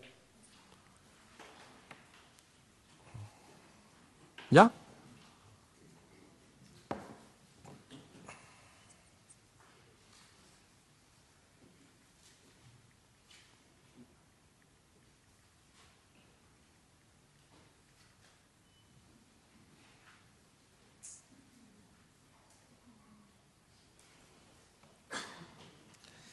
Entonces, tenemos la estructura, ¿no? Y yo quiero que usted vaya leyendo o llenando esa estructura conmigo. Em, entonces, ¿quiénes son los miembros? ¿Quiénes son los voluntarios? ¿Quiénes son los servidores, los líderes, los responsables y los pastores? Y quiero que vaya entendiendo esto porque a, a medida que usted entiende esto en el mapa de su ministerio, en el mapa donde usted está, entonces usted va a entender cómo son los procesos. Usted va a tener una visión más clara y va a saber cuál es su siguiente paso. Por eso quiero que la iglesia eh, o que todo lo podamos colocar eh, o lo podamos entender de una manera muy sencilla. Entonces, em, ¿qué tiene que ser una persona o quién es el miembro y por qué? Bueno, porque todo inicio tiene su primer paso. El viaje más largo comenzó con los miembros. El viaje más largo comienza en la parte más básica de todo. Y Dios qué hace? Dios ha traído a nuestra iglesia las personas para que aprendan. Todos entraron por acá, por la puerta del Evangelio, por la cruz, y Dios los ha traído a la iglesia, y entonces todos entran y hacen parte de esto. Entonces usted un día pasó por aquí, y Dios lo ha ido llevando de aquí a acá. Unos han ido más lentos que otros, otros han tenido más problemas entendiendo la estructura, otros han tenido más problemas eh, entendiendo la visión. Pero todos Dios quiere que crezcan. Ahora, quiere, todos tienen que crecer, o la idea de Dios es que todos lleguen a la estatura de Jesucristo. Entonces, quiero que sepa que ese es el plan con usted y que es el plan que tenemos que tener con los demás. Entonces, ¿quiénes son ellos? Bueno, son las personas que Dios ha traído a la iglesia para que aprendan. Muchos de ellos ya están creciendo, ya sus vidas han cambiado. Muchos de ellos eh, están teniendo victoria en sus matrimonios, muchos de ellos están teniendo una transformación especial y ¿no sería más fácil que ellos crecieran si tuvieran una manera fácil de ver a dónde tienen que ir? Por supuesto. Es mucho más fácil si nosotros les abrimos el camino. Si les abrimos qué? La visión. Y si al abrirle la visión ellos saben el siguiente paso que tienen que dar. Ellos saben si nosotros les modelamos y les mostramos qué tienen que hacer. Entonces, ¿quién, eh, ¿qué hace un miembro para ser un voluntario? algunos de ustedes lo saben y ya pasaron por allí, y es que primero que todo tiene que querer. ¿Sí? ¿Y querer qué? Querer crecer, querer dar tiempo. Disculpen la escritura, muchos no van a entender tan fácilmente, por eso tiene que estar allá y acá. Entonces, los miembros tienen que querer.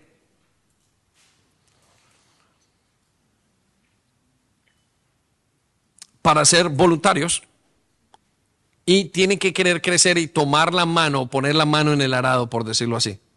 Tiene que pensar ellos, dicen, bueno, ¿qué vamos a hacer? ¿Qué es lo siguiente? Yo eh, voy al caso mío. Cuando ayer, ¿qué es lo siguiente? Yo llegué a la iglesia, eh, recuerdo que una de las cosas que pasaba era que había un lugar donde no estaba aspirado, el lugar de niños, era una iglesia muy pequeña, y yo comencé a aspirarla. Yo simplemente dije, yo quiero ayudar y tenía un deseo muy grande por crecer y por ayudar. Luego había una necesidad y un deseo por querer hacer las cosas de Dios, querer dar tiempo. Nadie tiene tiempo.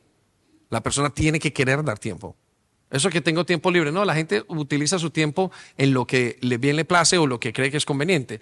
Por eso al Señor hay que darle tiempo. Y una de las cosas más difíciles para la gente es, es eso. E, es una de las, de las estructuras más o de los conceptos más complicados pero cuando la gente ya quiere, se nota que quiere crecer. Yo quisiera dar tiempo en algo. ¿A usted le sobran horas? A ninguno.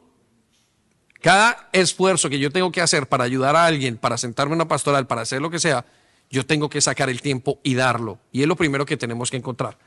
El segundo aspecto es que esa persona tiene que hacer, conéctate. ¿Por qué conéctate? Para ser voluntario o el voluntario. Tiene que ser conéctate eh, porque tiene que entender las doctrinas básicas de la iglesia, de Dios. Si una persona se conecta, pues entonces va a entender cómo se mueve con nosotros. Va a entender cuáles son los siguientes pasos en la iglesia. Va a entender cuáles son los, los conceptos que tiene que hacer. Va a tener el ADN. ¿Sí? Eh, em, esa persona, ese voluntario, em, ya puede servir de la manera correcta y va a entrar en un periodo de prueba. Cuando alguien me dice, y ustedes lo saben, lo hemos dicho muchas veces, que colocábamos gente que llegaba a ayudar de buenas a primeras, hasta que entendimos que no se podía, que tenía que pasar por un tiempo. No porque las personas no quisieran, sino porque tenían que entrar en un proceso de conocer al Señor, un periodo de pruebas. Entonces la persona que es voluntario ha hecho Conéctate, está, ha hecho sanidades, en la gran mayoría de los casos, y participa en una célula. ¿Sí? Esa persona entonces se vuelve un voluntario. Solamente las personas que tienen el ADN pueden servir con la actitud correcta. ¿Y quiénes son? Son aquellos que decidieron dar el paso de crecimiento y aunque no están muy comprometidos, están dispuestos a dar ese paso. Recuerden que Jesús le dijo a los apóstoles cuando los llamó, les dijo, vengan y vean. Capítulos más tarde dicen, vengan y mueran. Los llevó gradualmente. Y uno de los errores con los líderes y con muchos de nosotros es que esperamos mucho de personas que en su momento no nos pueden dar más. Por eso a mí me gusta comenzar con los voluntarios diciéndoles, empiezas con un año de prueba. Prueba seis meses, un año, mira a ver si te gusta lo que haces. Yo no voy a esperar más de ti, más que el respeto tuyo y voy a esperar eh, que tú hagas lo que se te ha pedido que hagas, pero durante ese año tú vas a llegar a sacar conclusiones y vas a decir si te gusta o no. Pero yo también puedo decir en ese año, creo que no eres la persona para esto que estás haciendo. ¿Me hago entender? Entonces, mi siguiente paso es llevar esto voluntario en ese periodo de aprendizaje a ser servidor. ¿Y cómo lo voy a llevar? Siendo, o primero que todo, ese voluntario tiene que diezmar y tiene que haber pasado un año de proceso. ¿Por qué es importante ese año de proceso? El año es importante el proceso porque ellos tienen que saber o tenemos que saber en la vida que queremos crecer y tenemos que tomar decisiones para ese crecimiento. Entonces, por eso una persona cuando viene y analiza dice, bueno, ¿yo por qué tengo que esperar un año? Porque es un periodo de prueba. Ahora, ¿por qué diezmar? La pregunta es muy importante. La pregunta no es una pregunta de, de intenciones equivocadas es porque si una persona que trabaja en la iglesia o que sirve en la casa de Dios y no es capaz de convertirse de su dinero, de dar lo más importante, porque en el dinero está su corazón, entonces no sirve, no tiene la visión correcta. Por eso es importante que esa persona comprenda cuál es su paso y comprenda que es uno de los pasos que tiene que hacer. Han, habido personas que me han dicho, eh, eh, pastor, pero yo no quiero eh, diezmar. Bueno, pero, pero entonces no sirvas. No por mí, sino por ti. ¿Por qué? Porque el día de mañana la Biblia tiene unas implicaciones financieras tremendas con lo que nosotros hacemos. Entonces es muy importante que entendamos que una persona cree que quiere servir, va sí o sí a ser parte de la visión. Hay iglesias que no lo hacen, pero nosotros lo hacemos y creemos que es importante. Después de eso, lo siguiente que esperamos de esa persona es que aprenda su labor. Digamos, la persona sirvió como voluntaria en cafetería durante un año, analizó, lo vio, le gustó y la persona aprendió. Entonces, bueno, ahora, ¿por qué no después de un año paramos y analizamos y te invitamos a que seas servidora? Entonces, ¿quiénes son los servidores? Aquellos que han recibido sanidad, que han sido probados, que han experimentado que servir, aquellos que experimentan eh, eh, el amor de Dios, aquellos que tienen un compromiso. No todo el mundo tiene compromiso. Es una realidad en la, en la vida cristiana. No todo el mundo compromiso, aunque yo tengo que llevar a todo el mundo a servir. Todo el mundo sirve para algo. Para algo tiene que servir esa persona. Y Dios va a utilizarlo en algún momento de su vida. ¿Sí? Ahora, ¿cuál es la descripción del voluntario? sirve por un periodo de un año en un equipo de trabajo, ¿no? ¿Cuál es la descripción del servidor? Sirve comprometido en un equipo de trabajo. Entonces, muchos de ustedes están en este momento siendo servidores. Vamos a explicar ahorita la diferencia.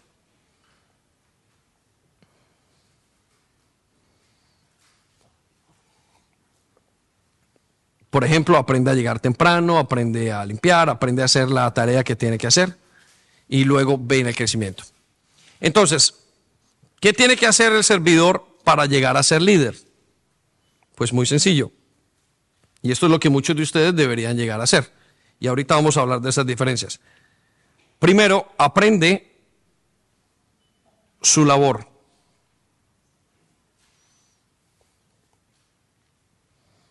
Segundo, se vuelve un experto en su labor. Y tercero, enseña a otros su labor. Se lo explico de esta manera, ¿sí? ¿Está siendo claro o no? Más o menos, un poquito confuso. ¿Estamos bien? Creo que vamos bien porque vamos paso por paso, porque vamos organizados. El servidor lo que hace entonces es, aprende, vamos a hablarlo desde la cafetería. La persona que ya lleva un año, ya pasó, ya probó, dijo, mire, a mí me gusta servir a la gente, me gusta estar en la cafetería, me parece súper guay, me parece súper chévere. ¿Estamos? Me encanta. Y la persona aprende a hacer cafés. ¿Estamos? Al principio el café le sale con la leche fría, eh, le sale muy espeso, listo. Está en la primera parte, aprendió la labor.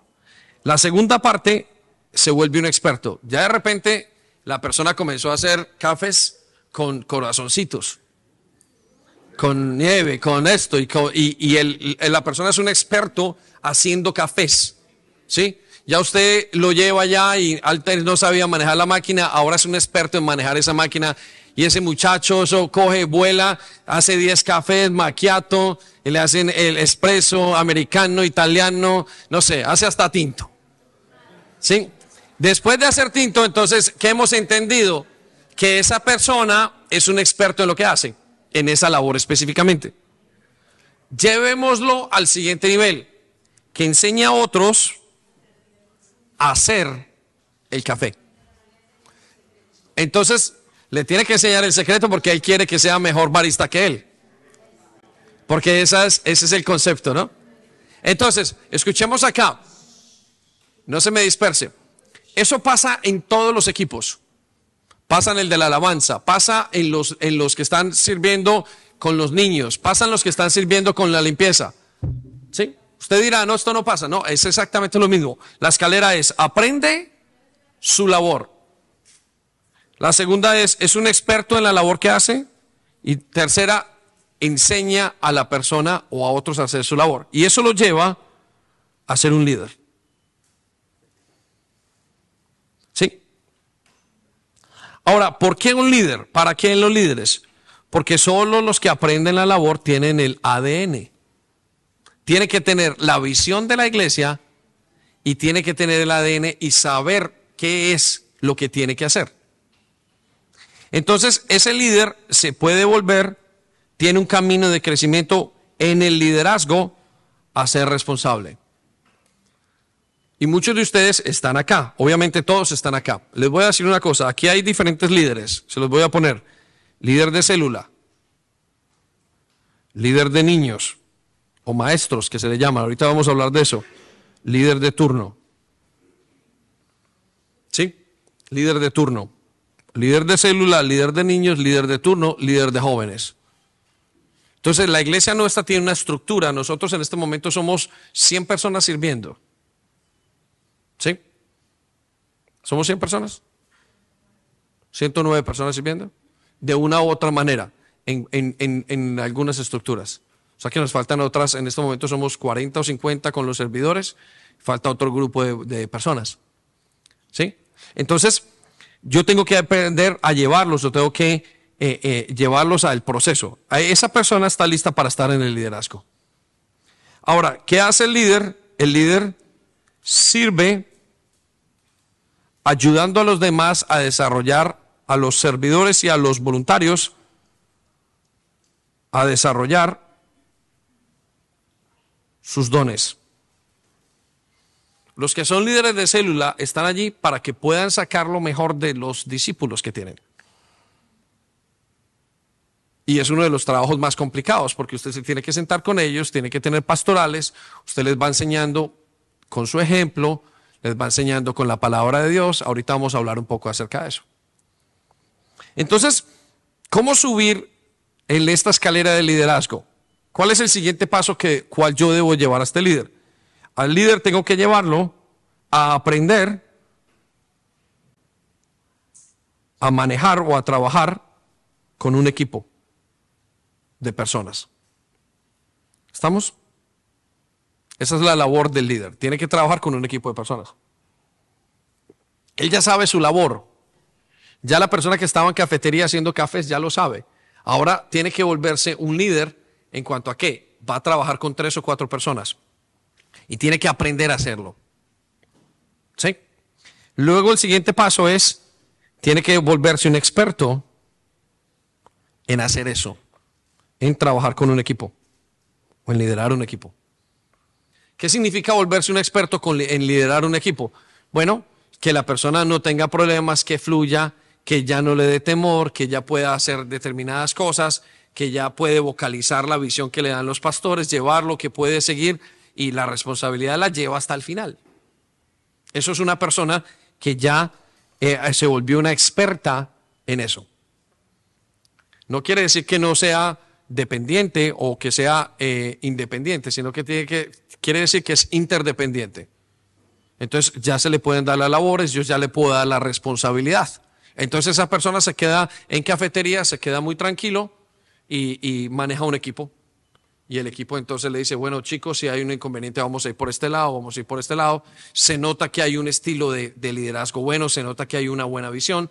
Recuerde, esa persona sigue diezmando, sigue aprendiendo, sigue como eh, eh, entrando en células, sigue todavía eh, correspondido o, o, animado por la sanidad, sigue queriendo, ¿no?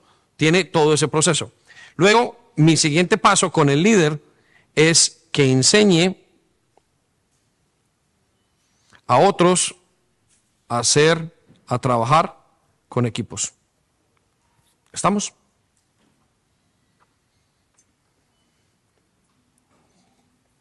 Recuerda que no todos los que están sirviendo o los que son servidores quieren responsabilidad. La responsabilidad requiere una demanda y requiere que usted de feedback y requiere que usted haga un montón de cosas. ¿No? No todo el mundo quiere pagar el precio de ser responsable, ser eh, líderes. El líder es otro nivel. Hay unos que lo miran por la fama, porque soy esto, porque qué chévere, porque gente me siga. Pero al fin y al cabo, el, el, el test o la prueba de que una persona es líder es que le sigan. La prueba de que una persona es líder es que alguien que le esté siguiendo y que alguien que esté desarrollando una persona que esté allí y que pueda transmitir ese conocimiento. Ese, ese es el test principal. Usted no, oh, yo sí soy líder de célula, pero ninguno le coloca atención. O yo soy líder de jóvenes, pero esos dos o tres muchachos que tienen no son cuidados y no lo siguen. Quiere decir que ese liderazgo no está bien forjado. Quizás usted todavía no ha aprendido a ser líder a trabajar en equipo, no ha aprendido, no se ha vuelto un experto y no puede enseñar a otros. ¿Se entiende hasta acá? ¿Sí? Entonces, el responsable, ¿qué hace? Aprende a trabajar con varios equipos. ¿Estamos? O aprende a liderar varios equipos. ¿Se entiende o no? El, el servidor trabaja con sus dones y con sus talentos. El líder trabaja con los servidores. El responsable trabaja con equipos. ¿Estamos? ¿Sí? Entonces aprende a trabajar con equipos. El responsable, para que crezca, tiene que volverse un experto en trabajar o liderar equipos.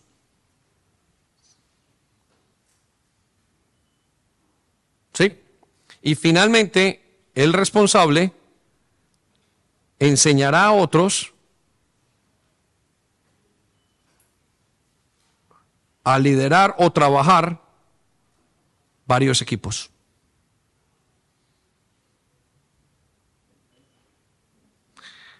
aprende a trabajar en equipos, es un experto en trabajar en equipos y enseña a otros a trabajar en equipos. Disculpen el diagrama.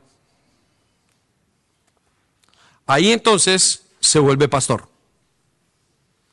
Ahora, ¿quién es el pastor? ¿Es el pastor principal? No. El pastor es aquel que ya tiene y que cuida varios ministerios. ¿Estamos? Si usted me pregunta, ¿un pastor qué hace? Aprende a trabajar con ministerios. Es un experto en trabajar en ministerios.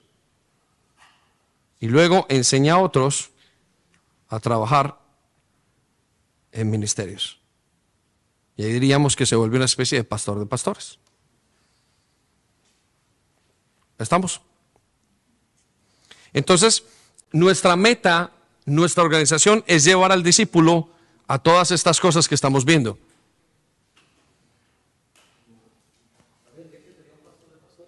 Totalmente.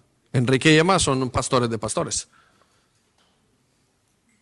Ahora, eh, pero eh, no es que no quieran o eh, yo quiera que me quiten el puesto, quítenme el puesto. Entre comillas. Pero ¿qué significa eso? Es que la estructura tiene que ser, regáleme la atención, la estructura tiene que ser hasta que usted llegue de una manera u otra al crecimiento que usted pueda trabajar con varios equipos. Y luego que pueda trabajar con ministerios. Y luego que pueda trabajar al lado de un pastor principal. Usted necesita llevar la estructura. Los responsables necesitan llevar la estructura hasta donde más puedan. Es que Dios quiere que crezcamos. El, joven, eh, ¿hay micrófono? Momento. Eh, ¿Qué importancia tiene el carácter en la escalera del crecimiento? Toda. ¿Y cómo lo trabajas si no? Si no lo hace. Ajá. Gracias. Vale. El carácter tiene mucha importancia. El carácter es lo que le va a llevar a cada persona a subir al siguiente nivel. Es la exigencia, es el cambio, es, es el punto. El carácter, vamos a decirlo así, es cuando la persona para subir aquí a la sanidad tiene que tener carácter para perdonar. Si no perdona, pues no es una persona sana. Tiene que tener carácter para creerle a Dios en el diezmar. Tiene que, tener carácter para pasar un año. Tiene que tener carácter para sujetarse a las autoridades cuando le enseñen. Tiene que tener carácter. El otro día teníamos una persona, hace meses teníamos una persona que no pasó por em, limpieza. Y cuando la llamamos en un momento dado, porque se nos pasó por el filtro, y nos dice, la verdad es que me sentí tan mal cuando me llamaron a limpiar. Y nosotros dijimos, mm, error. La dejamos pasar de aquí a aquí, sin desarrollar el carácter. Pero me encanta, lo voy a hacer y me gusta mucho. Y yo, vale, no hay problema. Pero sabíamos que nos habíamos saltado una etapa. La prueba es una prueba, la etapa de la prueba son, son difíciles las etapas de prueba, ¿no? Entonces, cada una requiere carácter, cada una de esas, de esas subidas requiere eh, eh, un, esfuerzo, requiere entrega, requiere muchas cosas. ¿Preguntas? Un segundo, Berito.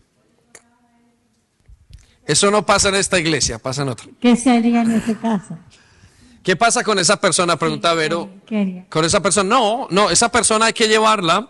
La que se saltó no pasa nada pero hay que llevarla, ahorita vamos a, enseñar qué hay que llevarla a hacer, ¿sí? Muy bien, hemos llegado entonces al punto de la escalera del crecimiento. ¿Alguna pregunta acerca de la escalera del crecimiento? ¿No? Raúl, ya viene el... Sí, gracias. Eh, ¿Cómo se, se definiría la relación entre un discípulo y su líder? ¿Sería una relación de amigos?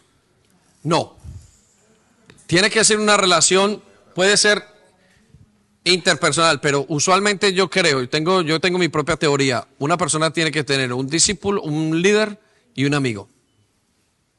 Porque la familiaridad muchas veces no deja observar correctamente y trae, trae daños a la relación. Y nosotros somos cuidadosos con eso. Intentamos ser cuidadosos. Pero es, es un balance. Hay gente que se confunde mucho. El, líder tiene que tener la capacidad de desarrollarlo, pero el líder debe tener la, perspectiva de yo tengo que ejercer un liderazgo, no un dominio, sino un liderazgo. Es decir, yo estoy aquí para facilitar. Si tú me preguntas a mí en una palabra, ¿qué hace un líder? Es facilita y enseña a pensar. Por lo menos esa es la visión que yo tengo acerca de mis cosas. Facilita y enseña a pensar. Claro. Bueno, muy bien. ¿Alguna otra pregunta acerca de la escalera de liderazgo? Bueno, vamos a pasar a la siguiente parte, ¿sí? Es el numeral o el punto número 6. Viene la pregunta más fuerte y una de las preguntas más importantes. ¿Dónde estás tú en la escala de liderazgo? ¿Vale? ¿Dónde está cada uno en la escala de liderazgo? Yo necesito que ustedes miren un momento a lo que están haciendo y se observen en la escala de liderazgo o de crecimiento, por decirlo así. Sí, es importante sabernos situar. ¿Por qué? Y ubicar a los demás en la escala de liderazgo, especialmente ustedes que son líderes y los que están bajo los pastores o los bajo los responsables, deben de saber que ellos tienen que ubicarlos a ustedes. Y yo tengo de alguna manera que ubicar a cada uno en esa escala de crecimiento. ¿Por qué necesito ubicarlo en la escala de crecimiento? No se ponga nervioso. Porque necesito ayudarle a dar el siguiente paso. Si yo lo logro ubicar y le logro decir por qué, usted va a saber cuál es el siguiente paso y usted va a saber cuál es su visión. ¿Sí? ¿Estamos? Entonces, eh, si sé dónde estoy, sé cuál es el siguiente paso. Si sé dónde estoy o dónde está mi equipo, yo no me frustro. Muchas veces los problemas de frustración que tenemos con la gente, eh, con los líderes, en los líderes de células, en ciertas cosas, es porque no saben dónde está su discípulo. Entonces esperan que ese discípulo sea, wow, mejor que ellos. Y la exigencia de muchos es a creer o a esperar que los discípulos sean mejor que ellos cuando ellos no dan la talla. Entonces entran en religiosidad. Y nos frustramos porque esperamos más de lo que la persona puede dar en ese momento. Regáleme su atención. Nos frustramos porque esperamos que la persona dé más de lo que puede dar en ese momento. ¿Por qué digo en ese momento? Porque usted tiene que llevarla a crecer. La persona va a dar y Dios la ha puesto para que crezca y demás. Solo que usted tiene que llevarla al siguiente paso. Ahí está el arte del liderazgo, en llevar a la persona a hacer o a dar el siguiente paso para que pueda dar. Yo estoy contento de que en la iglesia tengamos un buen número de líderes, que tengamos un buen número de personas, de eh, servidores, porque quiere decir que de alguna manera hemos llevado a la gente a crecer. ¿Sí? Entonces, cuando yo sé dónde estoy en la escala de crecimiento, yo le puedo dar un plan para que esa persona siga adelante. Yo le puedo tomar de la mano. Yo le puedo dar la oportunidad de definirse. Yo le puedo dar la oportunidad, si estamos organizados, de que sea fácil el siguiente paso. Pero si yo no sé dónde están mis personas, mi equipo, entonces, mm. entonces le pregunto, ¿dónde está usted?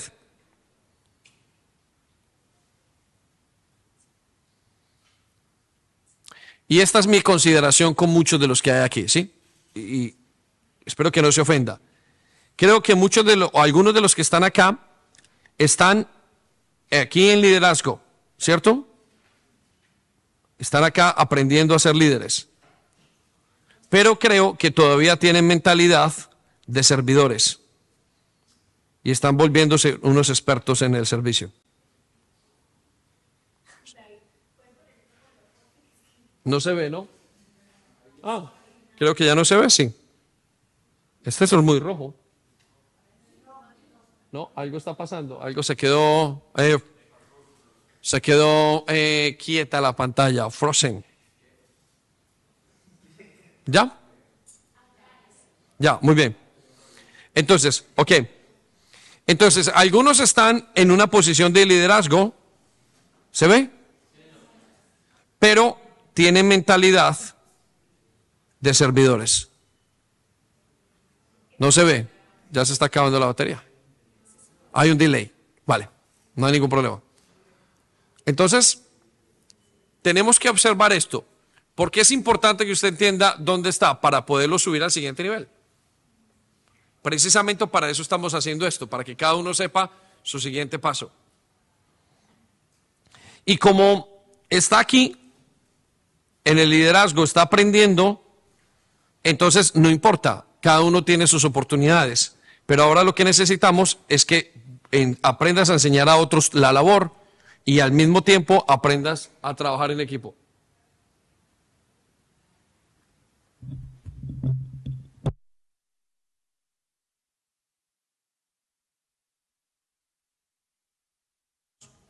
Entonces, tenemos que aprender a ubicarnos donde usted cree que está. Ahora, hay otra dificultad, que usted está trabajando en varios ministerios.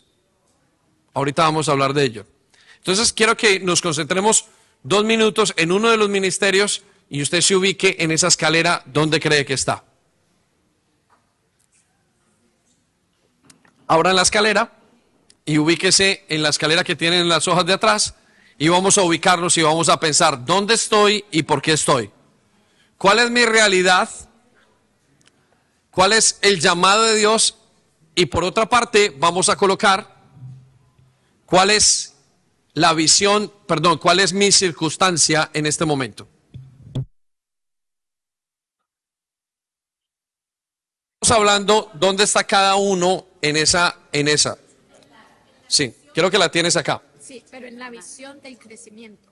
Sí, la tuya. No, ¿dónde estás en un ministerio? Escoge el ministerio donde sea y ubícate donde estás en este momento. Eso es, lo que tenemos que pensar en este momento. Vamos a hablar del otro. Un segundo, Cami, John, Álvaro, porfa. Cuidado, se cae la cámara. Ahorita, ya vamos a terminar. Vamos a hacer la última jornada, ¿vale? La última sesión. Yo sé que llevamos buen tiempo. Podemos encender las luces un poquitito mientras que continuamos y ya los volvemos a apagar. Un poquito nomás.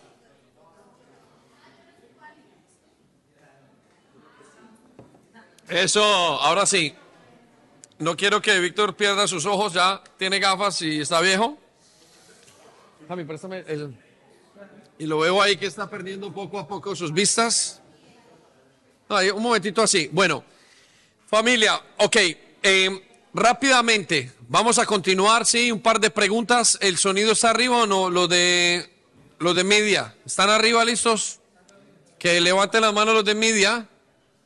Y el televisor hasta se apagó el televisor. Uy, no, no, no. No sé qué pasa aquí.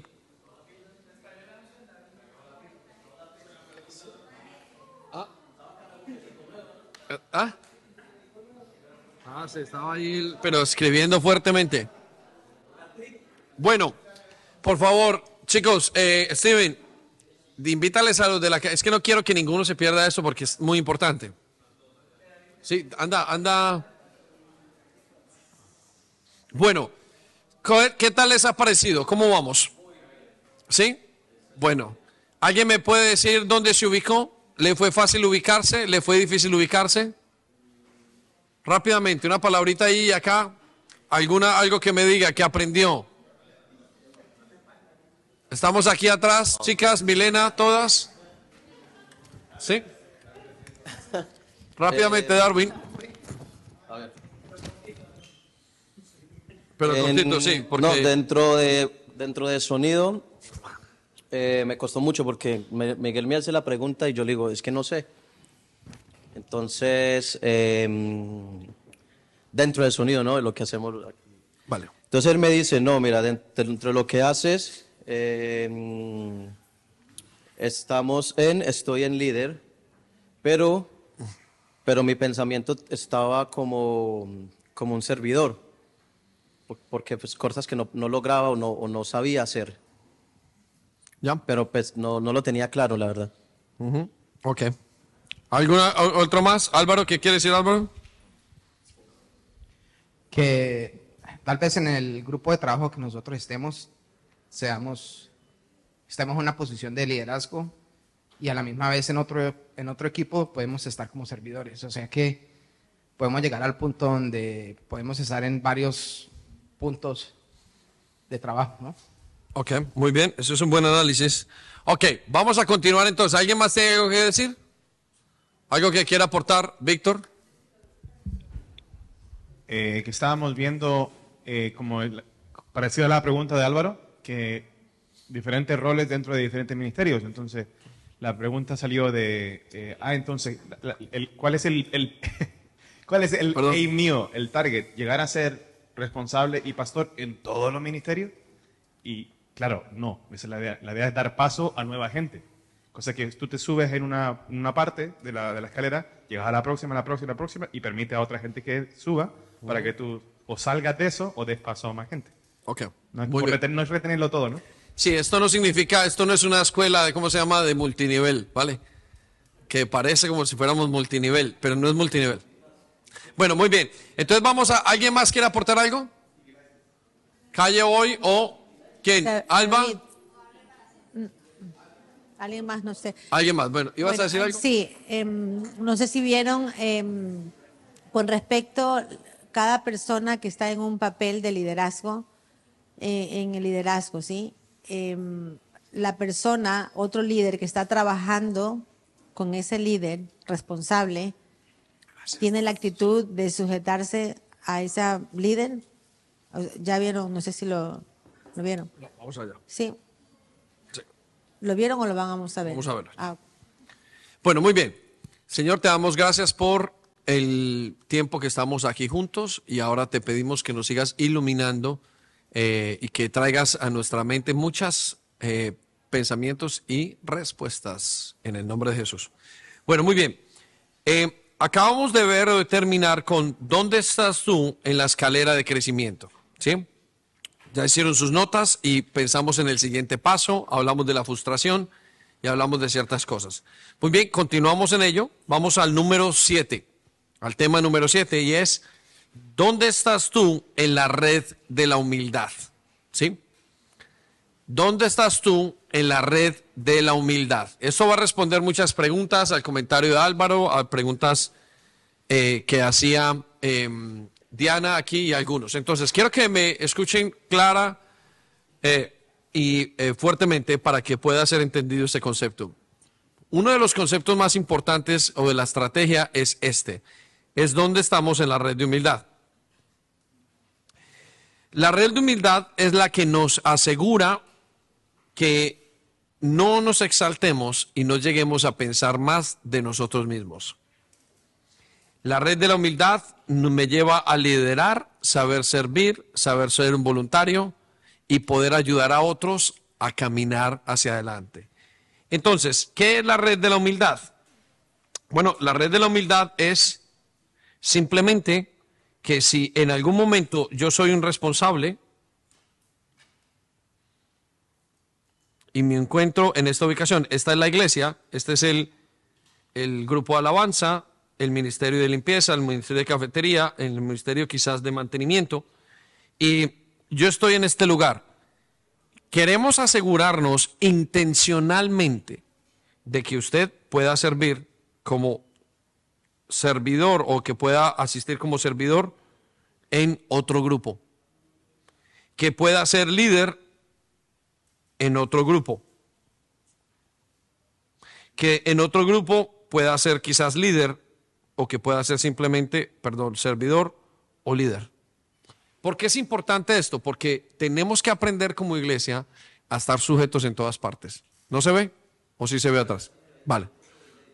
Ok, entonces tenemos que aprender como iglesia a servir en todas partes. ¿Qué me va a ayudar a hacer eso? Bueno, les voy a contar lo que nos pasó en Israel. En Israel nos montamos en un bus donde el, el guía era judío, obviamente, y el, em, el conductor era, creo que era druso, no recuerdo de dónde era.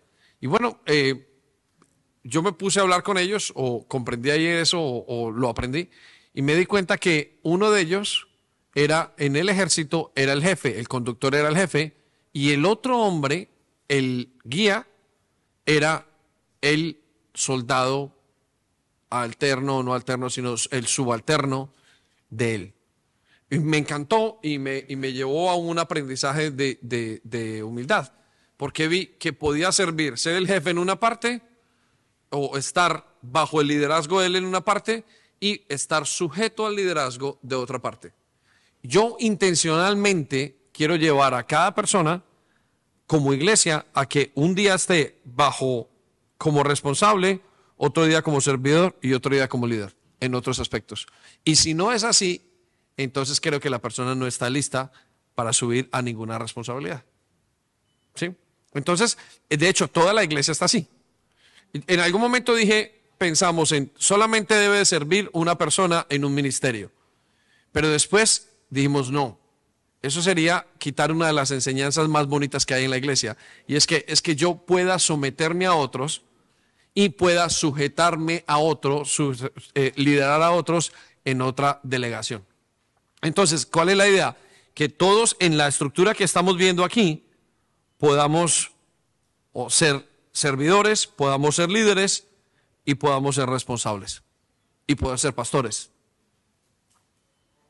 Eso es parte del arte de servir.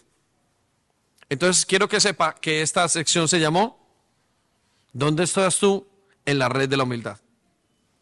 Por eso no les quise contestar ahora, porque creo que esto merece lo suficiente el tiempo y explicación para comprender que cada uno de ustedes debe ser capaces de estar sujetos, pero también debe de aprender a liderar y también debe de aprender a entender la estrategia que da el ser responsable. Porque el responsable pone estrategias. Le recuerdo, los pastores trabajan sobre varios ministerios. Los responsables trabajan sobre varios equipos en un ministerio. Los líderes trabajan sobre un equipo de ese gran ministerio. Y los servidores trabajan en, junto con los voluntarios, en ese equipo de ese ministerio. Si ustedes y yo entendemos esto, entendemos la escalera de crecimiento de la iglesia. Pero la idea es que cada uno pueda, sea capaz y sea versátil y tenga el carácter versátil, porque eso nos va a dar la estructura y la flexibilidad como iglesia para crecer. ¿Ha visto usted un dinosaurio? Tienen unos huesos más pequeñitos, otros más grandes, otros más grandes. Eso es lo que nos va a dar la estructura. Esta estructura que nos va a dar a nosotros, que podamos ser flexibles en todos los aspectos. Y el día de mañana es que una persona que puede liderar dos o tres ministerios pueda pasar a otro ministerio donde le haya enseñado a otros. De hecho, el enseñar a otros nos va a dar la humildad correspondiente que necesitamos.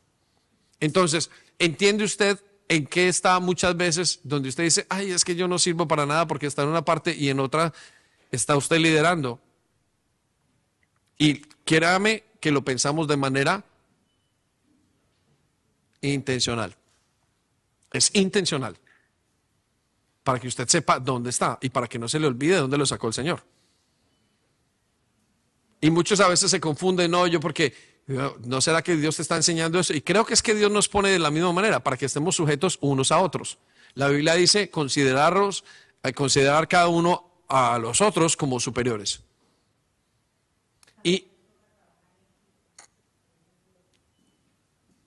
les toca trabajar en equipo y resulta que en un, en un mismo equipo, en un mismo líder, en un mismo grupo de líderes están dos líderes o tres. Entonces, como hay tres líderes y todos son discípulos, pero entonces cada uno quiere ahí intervenir porque, porque no queremos perder el- la posición. Entonces, ¿qué pasa? El, ¿Quién toma ahí el control? El líder que está encargado de esa célula. Independientemente a si tú seas líder o responsable o puedas ser pastor, lo que sea, tú tienes que dejar que la persona que está allí es la que, la que va a tomar el control. Y no- Uno tiene que asumir el papel de humildad, ser humilde, saber que la persona es la que dirige. Es como que tú te conviertes en un discípulo. Él es el líder y yo soy el discípulo aquí y haga lo que usted tiene que hacer. Y nosotros de alguna manera lo vemos así. Yo internamente lo veo así. Yo sé que cuando estoy sirviendo en una célula, estoy, eh, estoy eh, como eh, líder y soy el pastor. Eh, sé que cuando estoy sirviendo en otra situación, en, ¿cómo se llama? En, en, en, en, eh, formación, estoy yendo como líder. Pero cuando me meto a trabajar en mantenimiento, estoy siendo como servidor. Casi que como voluntario. Sí, Porque, porque, co- como no sé, porque me no toca sabes. aprender y me toca sujetarme a lo que me Después dice Darwin hiciste en la casa, o lo que me dice el uno o el otro. Dice y me David, pongo, perdón, y me pongo con Leoncio a sostener el cable y a decir, y Leoncio es por aquí. Y yo digo, ¿es yo por ahí? digo, David, tú no puedes hacer eso de ahí. No, yo puedo hacerte el hueco aquí. Digo, David, vamos a poner el televisor. Y eso era en la casa, menos mal en la casa. Y resulta que mete eso y para todo el otro lado se le fue. Digo, David, así era cuando empezó. Obviamente ya ahora reconozco que... Ahora es un experto. reconozco. Aprendió su labor, es un experto y ahora enseña a otros a hacer la Es labor. fácil para aprender.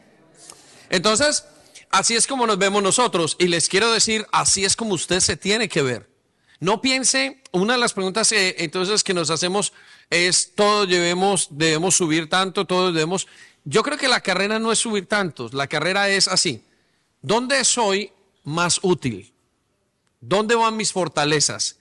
¿Y dónde puedo yo ayudar a subir a otra persona en otro aspecto para que la iglesia vaya creciendo en la estructura?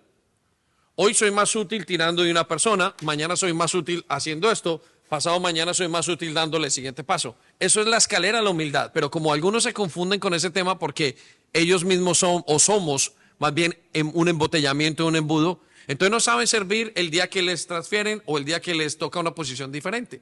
O queremos hacerlo todo a la vez. O queremos hacer todo, todos nosotros. Cuando nosotros comenzamos y llegamos a servir, eh, eh, yo continuábamos limpiando, continuábamos haciendo y Dios, nos dijo, no es así, tienes que aprender a delegar. Vale, no hay ningún problema, aprendimos a delegar. Pero hay otros que están y que sienten un movimiento y, y creen que porque lo sacaron de ese tesoro que tenía, ya no sirven en otro aspecto. Le, le contaba a Darwin hace una semana o dos semanas que había un muchacho que se llama Mauricio eh, Ramírez y Mauricio Ramírez tenía un, un- un con- concepto equivocado. Él quería cantar y se metió unas clases y, y tenía con qué pagarse unas buenas clases y hacer una cantidad de cosas. Y un día, eh, pastoreándolo, le dije, mira, Mauro, realmente tu puesto donde eres más útil es en la enseñanza. No, no, no, no, no, yo quiero la alabanza, yo quiero esto. Yo le dije, Mauricio, es la enseñanza. Ahí es donde te vas a sentir totalmente eh, eh, pleno en lo que haces. Bueno, pasó el tiempo y terminó en Madrid con discípulos y se sintió supremamente feliz y contento. Porque les voy a decir, los cantantes, los salmistas, todos ellos terminan enseñando. Todo el mundo tiene que terminar enseñando lo que sabe a otros. ¿Dónde está Danilo Montero? Como pastor en una iglesia. ¿Dónde está Marcos Witt? Como pastor en una iglesia. Todos tienen que terminar en la educación de otros, porque el plan, el plan no es que yo cante toda la vida, sino que entienda cuál es mi propósito. Y va a venir una temporada en lo que yo haga algo bien. Nosotros, yo llegué a hacer el sonido, mal, bien, lo que fuera, pero yo entiendo que no es. Yo pasé por ahí, cuando lo hice, intenté hacerlo en excelencia, tenía que pasar al siguiente punto. Y cada uno de nosotros en la red de la iglesia tiene que quedar en un punto donde esté haciendo una cosa de liderazgo, donde sepa someterse a otros.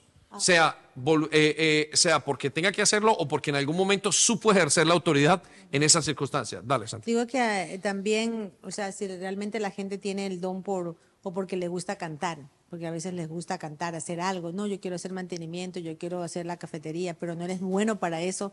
Yo creo que a veces o el cantar puedes tomarlo como un como ya algo tuyo, como un hobby, como hacerlo, intentarlo, pero no tiene que ser enfocarte en algo que, que Dios no te ha llamado para hacer, porque luego eso se vuelve una frustración en la persona. La persona quiere hacer algo que no está para hacer. Yo quiero cantar, pero si no tienes la voz, o sea, ¿cómo vamos a hacer?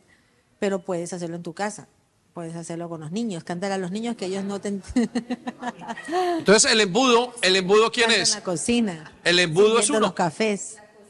El embudo es uno. A mí me encantaría cantar como canta Víctor, como canta Sebas, como canta Elizabeth. Sería chéverísimo poder cantar, pero no sé cantar. No me puedo poner a cantar y cuando canto me regañan. ¿De verdad? Ustedes no saben que me regañan. Seguro que me regañan. No ella. Mis autoridades. David, no Es que no cantes. cantas. No vale. De verdad que es que tenía ganas. No, ya no sé si no canta, por eso no lo regañan. Me da hasta vergüenza porque digo, ¿será que de aquí se me escucha y desentono al grupo de la alabanza? No, es una, ¿cierto que sí? ¿Seguro? ¿Eh? ¿Seguro? Pero, pero como soy el pastor, pues después lo regaño y digo que se desafinaron. Vale, muy bien, entonces, eh, escuchemos esto. Entonces, ¿dónde estás entonces en la escalera de crecimiento? Pero más importante es, ¿dónde estás en la red de la humildad? ¿Y la red por qué?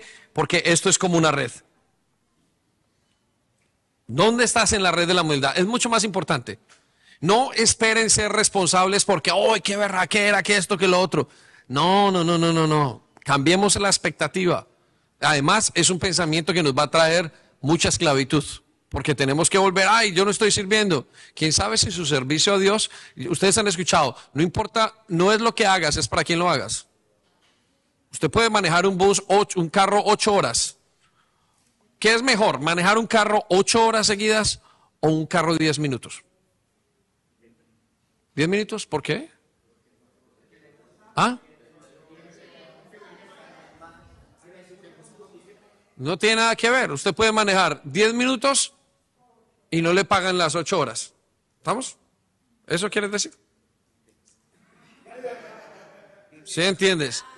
¿Qué es mejor manejar 10 minutos o 10 horas? Depende para quién. Depende para quién. Les voy a decir por qué. Porque usted puede manejar 10 horas y le pagan con conductor de autobús, pero si maneja 10 minutos para la reina, pues le pagan mejor con la reina. ¿Estamos? Pero quizás usted maneja 10 minutos en una en Amazonas y no le pagan nada, entonces es mejor manejar 10 horas en Amazonas de acuerdo a lo que es. Entonces, ¿de dónde va la importancia en para quién se hace? Entonces, si usted entiende que lo que usted está haciendo es para eso, eso va a mostrar crecimiento. Eso va a mostrar que usted es experto en ese nivel donde está. Entonces, ¿dónde te ubicaste en la escala de, de humildad? Y ahí es donde todos pueden mirar a los, todos los roles que hacen o todos los departamentos en los que trabajan. Qué bueno que nuestra iglesia trabaja en dos o tres departamentos. Muy bien. Esto nos lleva al octavo tema de los pequeños temas que estamos dando de liderazgo. Y el octavo tema es el 70% es transferible. El 70% es transferible. Ahora, ustedes son líderes y ustedes están mirando en esta escalera voluntarios, eh, servidores, líderes y responsables. Quiero decirles una cosa. A la hora de enseñar, está demostrado que el 70 al 80% de lo que sabemos es transferible. El resto lo añade la persona con estilos, dones, experiencias, temperamentos, em, aprendizaje. O con, más bien, con las experiencias, sí, el, es, el, el 70% es transferible. O sea que para que usted pueda ser buen líder, usted necesita transferir conocimiento. Y el 70% es totalmente transferible si usted se ordena bien. Si usted se organiza. Usted puede transferir el 70 al 80% del conocimiento fácilmente. Les voy a dar una, una, eh, una- un ejemplo. Eh, comenzamos a trabajar con el Ministerio de Ujieres. Y cada ocho días teníamos un complaint. Se les olvidaba una puerta, se les olvidaba una, un- una basura, se les olvidaba eh, un cargador, una cosa. Entonces dijimos, ¿cómo podemos hacerlo? Tenemos que organizarnos. ¿Qué hicimos? Hicimos un checklist. El checklist es una manera, una guía, una hojita o una manera de coger y decir, ya hice esto, ya hice esto, ya hice esto, ya hice esto. Entonces, ¿qué nos ayudó eso? Que no nos sentamos con cada una de las personas encargadas y creamos la posición de líder de turno. Pero ¿cómo íbamos a transmitir lo que Andrés ya hacía también a lo que Álvaro quería hacer, a lo que Fabián quería hacer, a lo que Andrés quiere hacer, a lo que Germán tenía que hacer? Y si no tenía Andrés quiere hacer a lo que Germán tenía que hacer a tiempo, entonces vamos a transferir el 70% de esa labor y le transferimos el 70 o el 80% de esa labor. Entonces, esa persona comenzó a hacer, Álvaro, eh, eh, Andrés nos sentamos, fueron varios días haciendo un checklist que tiene no sé cuántas preguntas y hizo las preguntas y se las pasó y ya le explicó una parte a Álvaro por decir algo y Álvaro se fue y miró y tun, tun, tun y comenzó y dijo, "Oh". claro, lo aprendió. Pero ese 70 al 80% de lo que hacía Andrés en ese día fue completamente transferible. Ya Álvaro o Fabián le colocaron el, el, el, toque. Fabián el...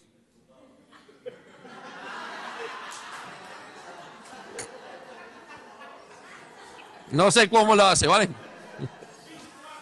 Ella le pum, pum, pum, le, le abrió. eh.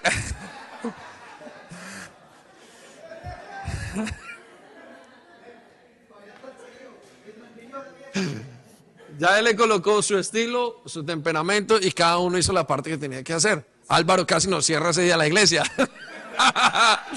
seguridad, seguridad, seguridad. Hizo el 70%, pero le colocó su 30% COVID-19.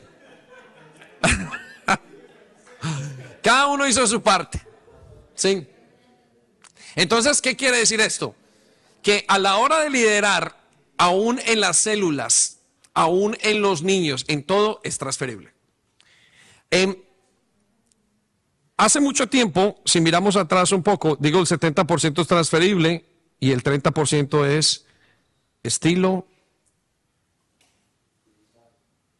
em, dones, temperamento, experiencia, en fin, usted lo pone pues. Em, entonces, eh, me remito a una cosa, y, y esto es muy importante. Hace mucho tiempo hacíamos reuniones solamente de liderazgo de adultos en todas las SIs. Y yo analizando, digo, pero ¿cómo hacemos reuniones de adultos? Luego pensé en los niños y dije, eh, ¿cómo es que los niños van a poder crecer a donde tienen que crecer? Tienen que tener un buen liderazgo. Entonces, ¿qué comprendimos? Que los líderes de niños tienen que aprender lo mismo que los líderes de célula y los líderes de célula tienen que aprender lo mismo que aprenden los líderes de radicales y al mismo tiempo tenemos que aprender lo que aprenden los líderes de turno. ¿Por qué es importante eso? Porque entre todos, para que la iglesia tenga un buen conocimiento y se mueva bien, pues tenemos que pasarle el 70% de todos. Y su, recuerde, labor como líder es transmitir ese conocimiento. Si usted no transmite ese 70%, entonces usted no está siendo líder. ¿Estamos? ¿Le está transmitiendo usted el 70% a los discípulos? Usted a lo mejor los líderes de niños tienen tres niños ahí y le dan, pero ellos no saben qué están transmitiendo. Ah, Para mí es uno de los ministerios más complicados, porque es como, eh, a mí me gusta ver lo que está pasando y ese ministerio es como poner una semilla en la tierra y esperar a que crezca. Y uno dele dele dele dele. Pero tiene que saber aquel que es bueno para eso, tiene que saber que abajo hay una semilla que está echando raíces. Entonces, aprendamos esta lección importante acerca del liderazgo y es que el 70% es transferible. Ahora lo voy a llevar a la octava, la novena lección y es la verdadera transformación. El liderazgo es equivalente a tres aspectos en la vida. Y se cree que el liderazgo tiene esos tres, la transformación más bien tiene estos tres aspectos. Uno, la teoría. Dos, la práctica. Tres, el coaching. Coaching es eh, en español, coaching.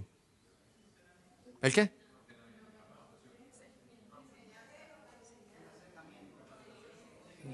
Es una palabra difícil. La retroalimentación, el coaching, la consejería, ¿no? La consejería. Seguimiento, vamos a dar seguimiento, me gusta. Vale, entonces, regáleme su atención. Retroalimentación o seguimiento, sí. Vamos a considerarlo seguimiento porque creo que es fácil. Entonces, se dice y se cree, regálame su atención, que cuando la teoría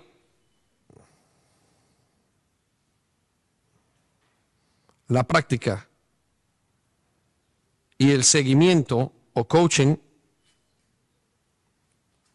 se encuentran, hay verdadero aprendizaje y transformación.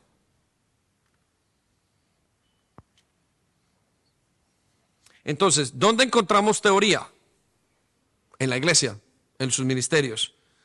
La encontramos en la enseñanza asociada. ¿Qué es la enseñanza asociada? Que la gente vea lo que usted hace. Por ejemplo, yo me siento allá y veo a, a- Juliana haciendo el café y yo digo, ah, bueno, se hace así, así, así. ¿Dónde encontramos teoría? En las clases dirigidas. En- me siento con una persona y le explico cómo hacer algo. Ahí encontramos teoría. ¿Dónde encontramos teoría? En el checklist. Donde le doy a la persona una cantidad de, de cosas para ir haciendo y la chuleando. Ahí encuentro la teoría.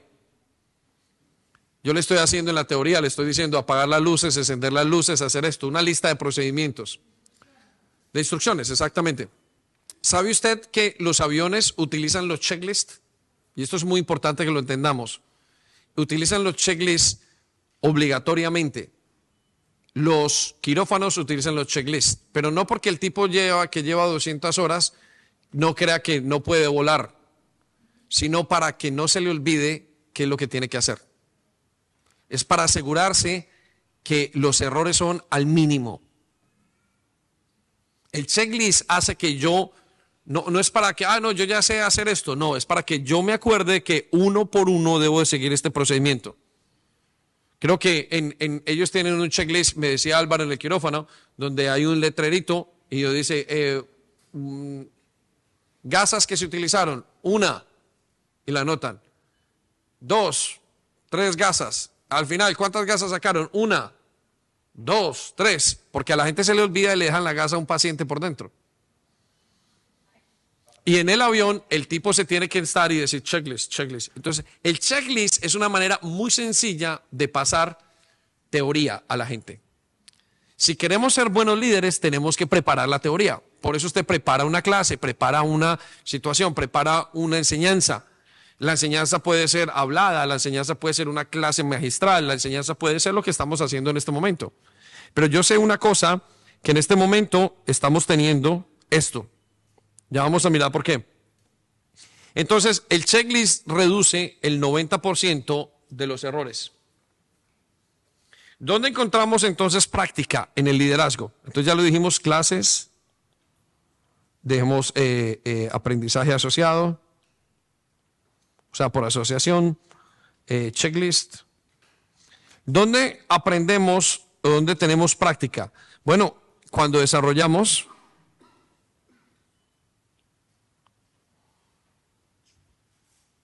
el papel que tenemos. Por ejemplo, la persona cuando está haciendo los cafés, la persona que está tocando el instrumento, está desarrollando la práctica. Desarrollamos práctica cuando nos dan oportunidades prácticas. ¿Por qué no acompañas a ese discípulo al aeropuerto? ¿Por qué no recoges a, tal persona? ¿Por qué no le ayudas a cargar? Jóvenes, ayúdenle a cargar a esa persona que está entrando. O le tenemos un discípulo para que vayan y, ¿por qué no le aconsejas a esa persona que hiciste tú en tu vida en cuando tu hijo, eh, qué sé yo, eh, tuvo la primera rebeldía? Eso es pura práctica. Todo eso es práctica consciente e inconsciente. Y cuando creamos posiciones de liderazgo, usted en una célula pone a alguien a recoger los, qué sé yo, los, los cumpleaños y esa persona que recoge los cumpleaños se vuelve una persona que aprende a administrar y usted mira si se sujeta o no se sujeta.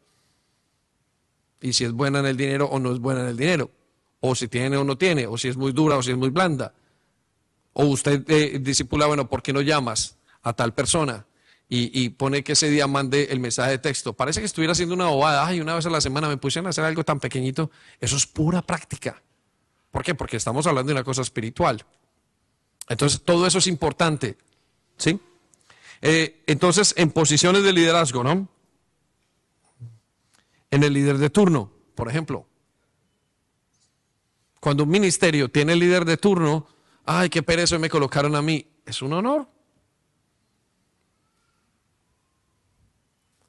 ¿Dónde encontramos seguimiento o coaching? En pastorales.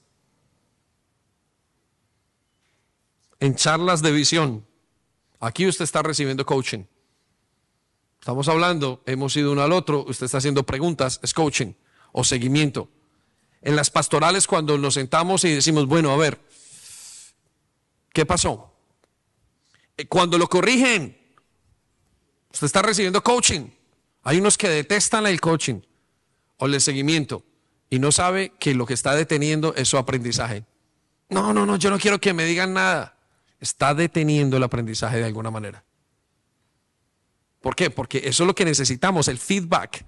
Les he dicho que Coca-Cola contrata personas para que les hagan auditorías y la auditoría al final tiene un, un feedback o un coaching y le dicen, mire, están haciendo esto mal, esto, esto, los bancos, todo el mundo, y pagan. Y les he dicho, deberían pagarnos. Porque alguien le está haciendo un coaching, una auditoría. Porque le está diciendo cómo va su matrimonio, cómo va su liderazgo. Pero hay gente que detesta el coaching. Voltea los ojos, voltea aquí, uy, no, no, no, no puede ser. mm, se ponen mal con el coaching. Momentos difíciles para resolver son coaching o seguimiento y los feedbacks. Bueno. Me permite verme cómo estoy yo en los ojos de los demás. Entonces, ¿dónde puedo encontrar verdadera transformación? Cuando puedo observar el crecimiento del equipo.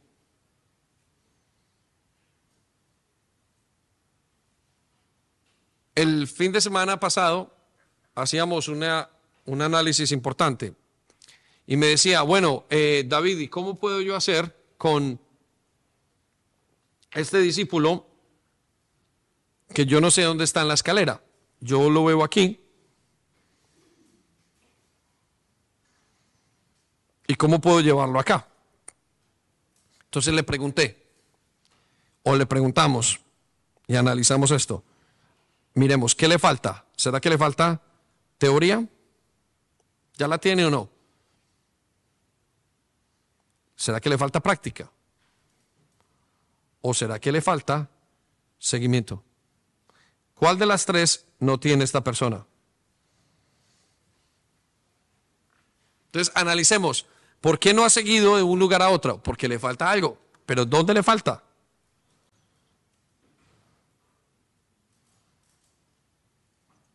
Es que mi discípulo, eh, mi discípulo, el que estoy atendiendo en la célula, eh, qué sé yo, no, no, no quiere servir. ¿Por qué no sirve? ¿Porque le falta teoría? ¿Porque no tiene una oportunidad? ¿O porque no tiene un momento en el que usted le haya dicho, oye, ¿por qué no sirves? No tiene coaching. Entonces, claro, no tiene transformación. Entonces, el liderazgo es influencia y dentro de todos los que están aquí, todos están en el liderazgo de una manera u otra. O un líder encargado, o un líder de célula, yo se lo dije, líder de célula, líder de niños, que es un maestro, líder de eh, radical, líder de turno o líder encargado. Cada uno tiene un puesto de liderazgo aquí. ¿Y en qué se ve el puesto de liderazgo? En que o trabaja con un equipo o trabaja circunstancialmente con gente, pero tienen que estar ejerciendo influencia. Y esa influencia la están ejerciendo sobre personas. ¿Qué le falta a esa persona? Esa es la gran lección de... ¿Cuál lección?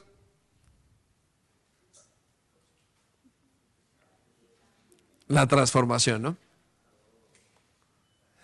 Bueno. Entonces hemos visto, vamos a recapitular.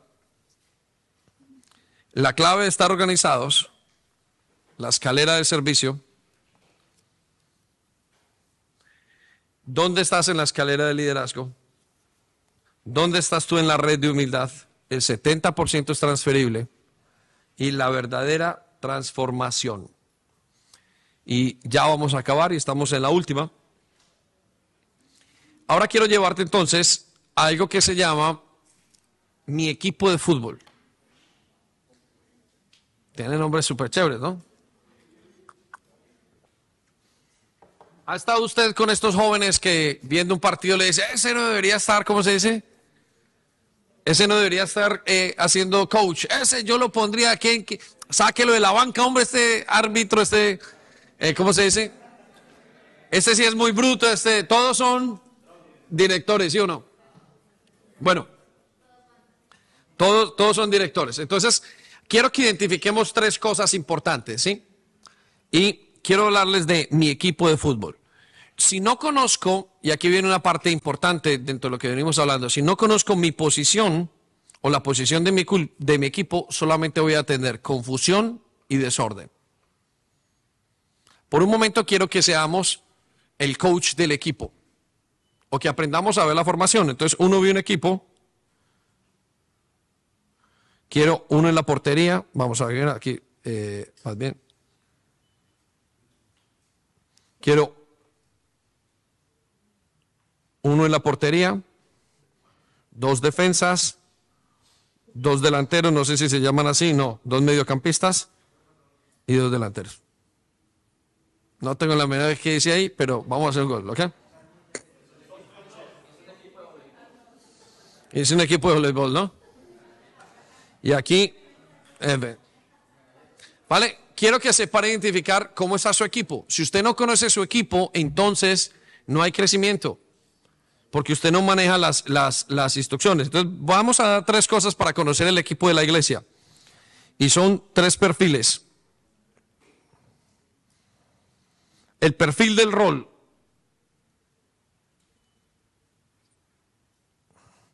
El perfil de la posición o del puesto de trabajo.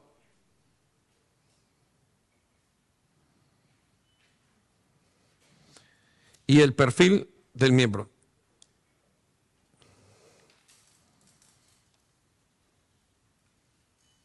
Miembro.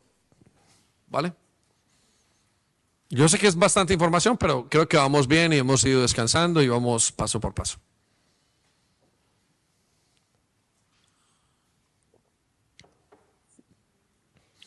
Si yo sé las posiciones de mi equipo, sé dónde puedo ir y con quién trabajo. Entonces, el rol.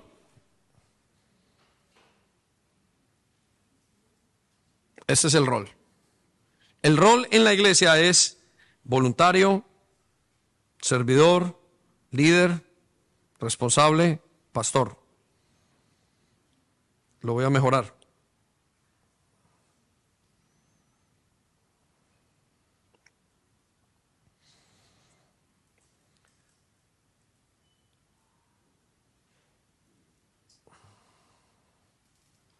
Miembro, voluntario, servidor, líder, pastor. ¿Cuáles son las características de ese rol? Usted ya las vio. Hizo conéctate. Eh, qué sé yo, tiene un año. Diezma.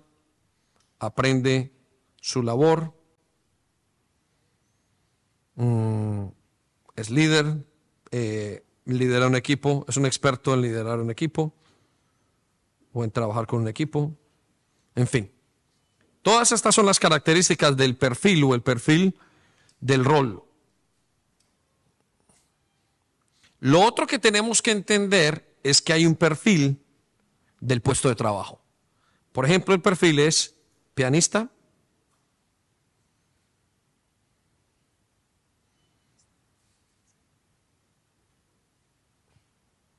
tiene conocimiento musical, música,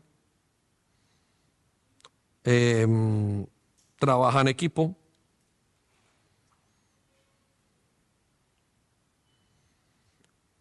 tiene unas funciones como ensaya las canciones,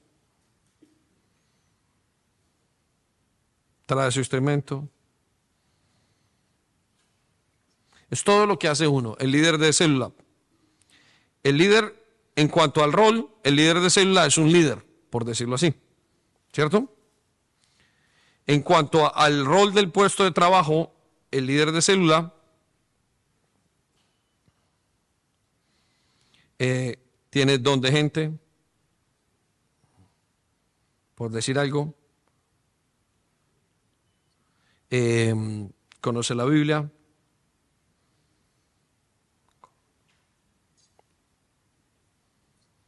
sabe enseñar. ¿Estamos? Entonces, cada puesto que ustedes y yo hacemos en la iglesia tiene un perfil del puesto de trabajo y unas cosas que se esperan. En esa estamos trabajando un poco más a fondo con los responsables y con cada uno de ustedes para poderlo entender cuál es. Porque cada uno hace una cosa pero no sabe qué hace. Entonces trae confusión en muchos aspectos. Por eso es un trabajo arduo. Ahora, el perfil del miembro, ¿cuál es?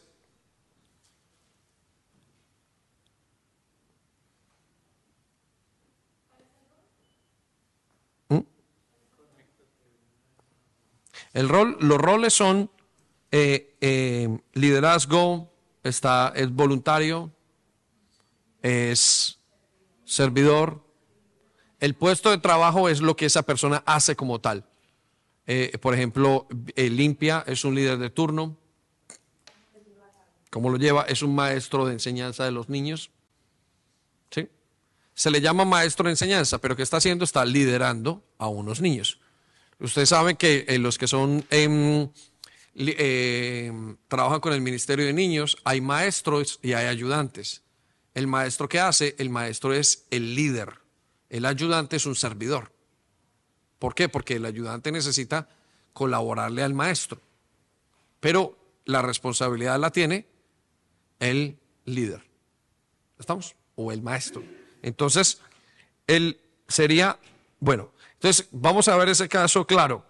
Necesito entonces, en la iglesia encontramos el perfil del miembro. ¿Y ¿Cuál es el perfil del miembro? O del creyente. A ver si me ayudan. Em, es puntual. Mm, comprometido. Toca un instrumento.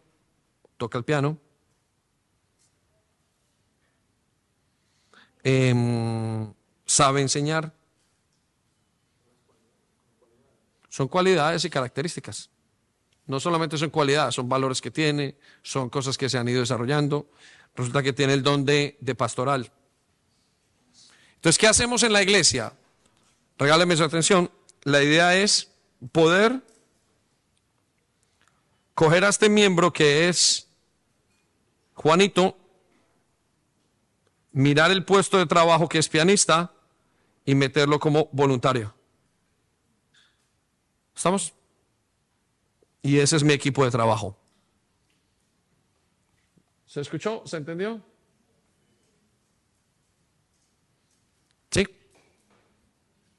Entonces, nuestro papel es ir descubriendo cuál es nuestro rol en el que estamos y cuál es el puesto de trabajo en el que servimos.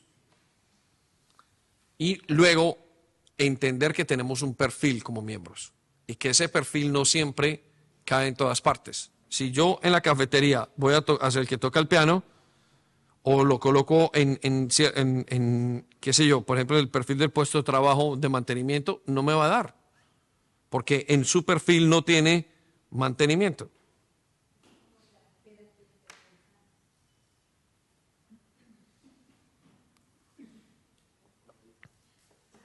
Como querer que las peras den manzanas.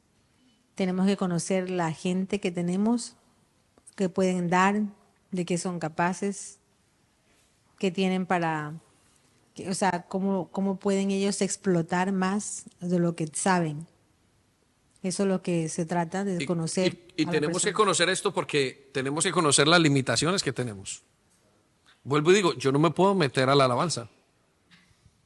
Y no me puedo meter al sonido.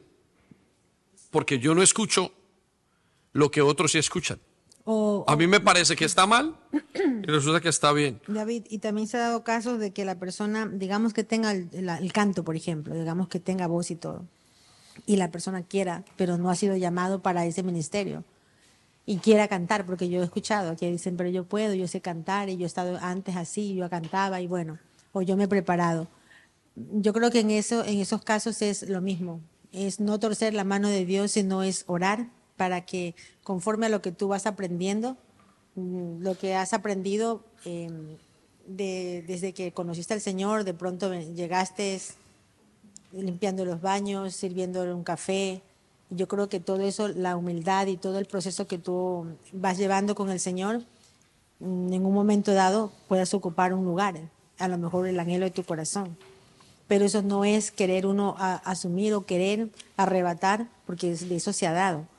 Que como sea, yo y me frustro. y Muchas veces las personas llegan frustradas porque no, quiere- no logran alcanzar eso, lo que tal vez le pasó a Mauricio.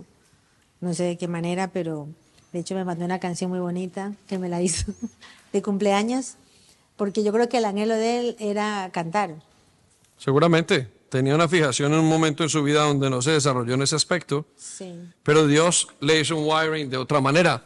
Entonces, mm, y les digo una cosa, cuando cada uno reconoce su lugar, puede realmente hacer lo que tiene que hacer y va a sentirse feliz, súper contento. Yo me considero un hombre feliz con lo que hago y no, no, no siento que tenga que cantar como Quique Pavón. No sé si alguno tiene por allá una cosa donde diga, no, es que yo quiero ser, o que tenga que ser como Carlos Villanueva, o que tenga que ser como Harvey. Mm, no, o que tenga que ser como, qué sé yo, como Álvaro, o como Sandy. No, yo creo que cada uno tiene que, que desarrollar sus dones y la idea es poder desarrollarlos. Los discípulos se van pareciendo al pastor. Se van apareciendo. Bueno, perdón, hacemos el micrófono.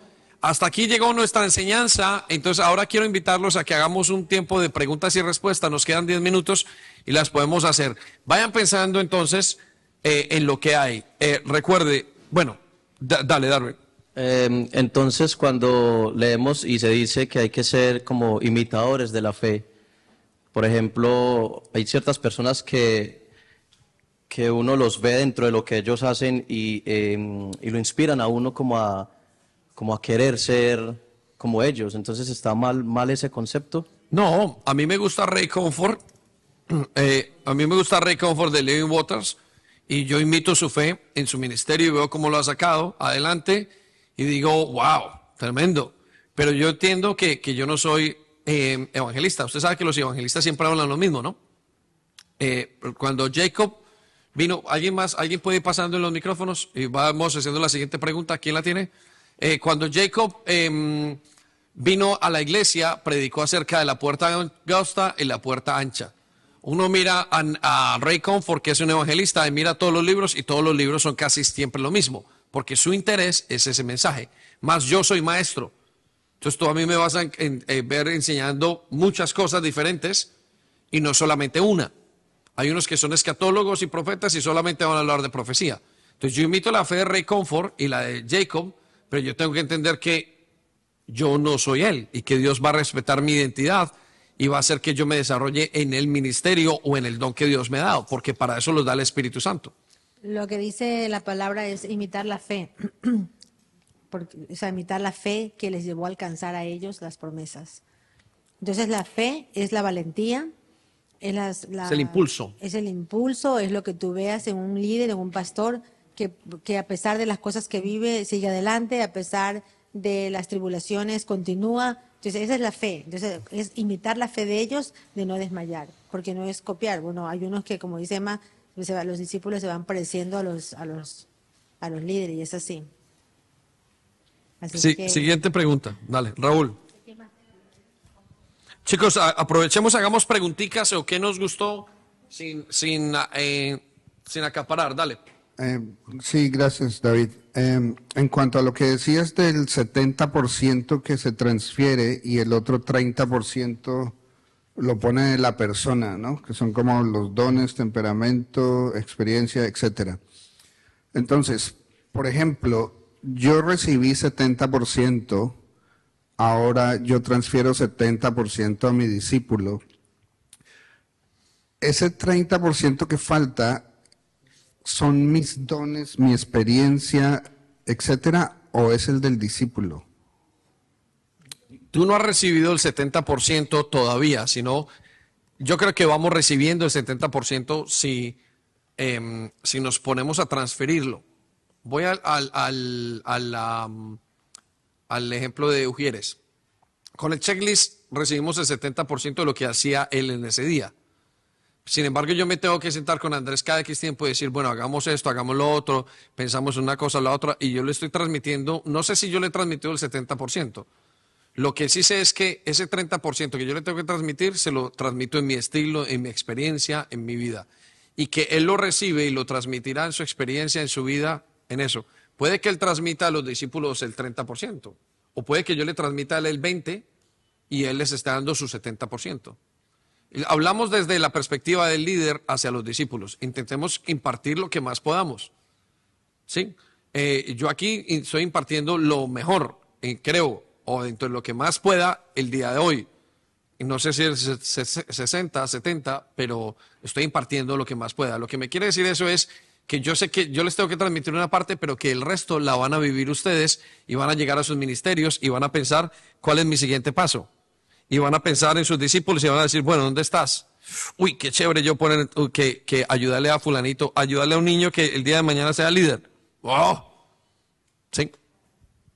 Yo creo que mm, con las vivencias, la experiencia, eh, es lo que uno va, por ejemplo, lo que uno ha recibido. El Señor dice, bueno, perdonar, y nosotros ya sabemos que hemos perdonado y vamos a, a transmitir a la otra persona.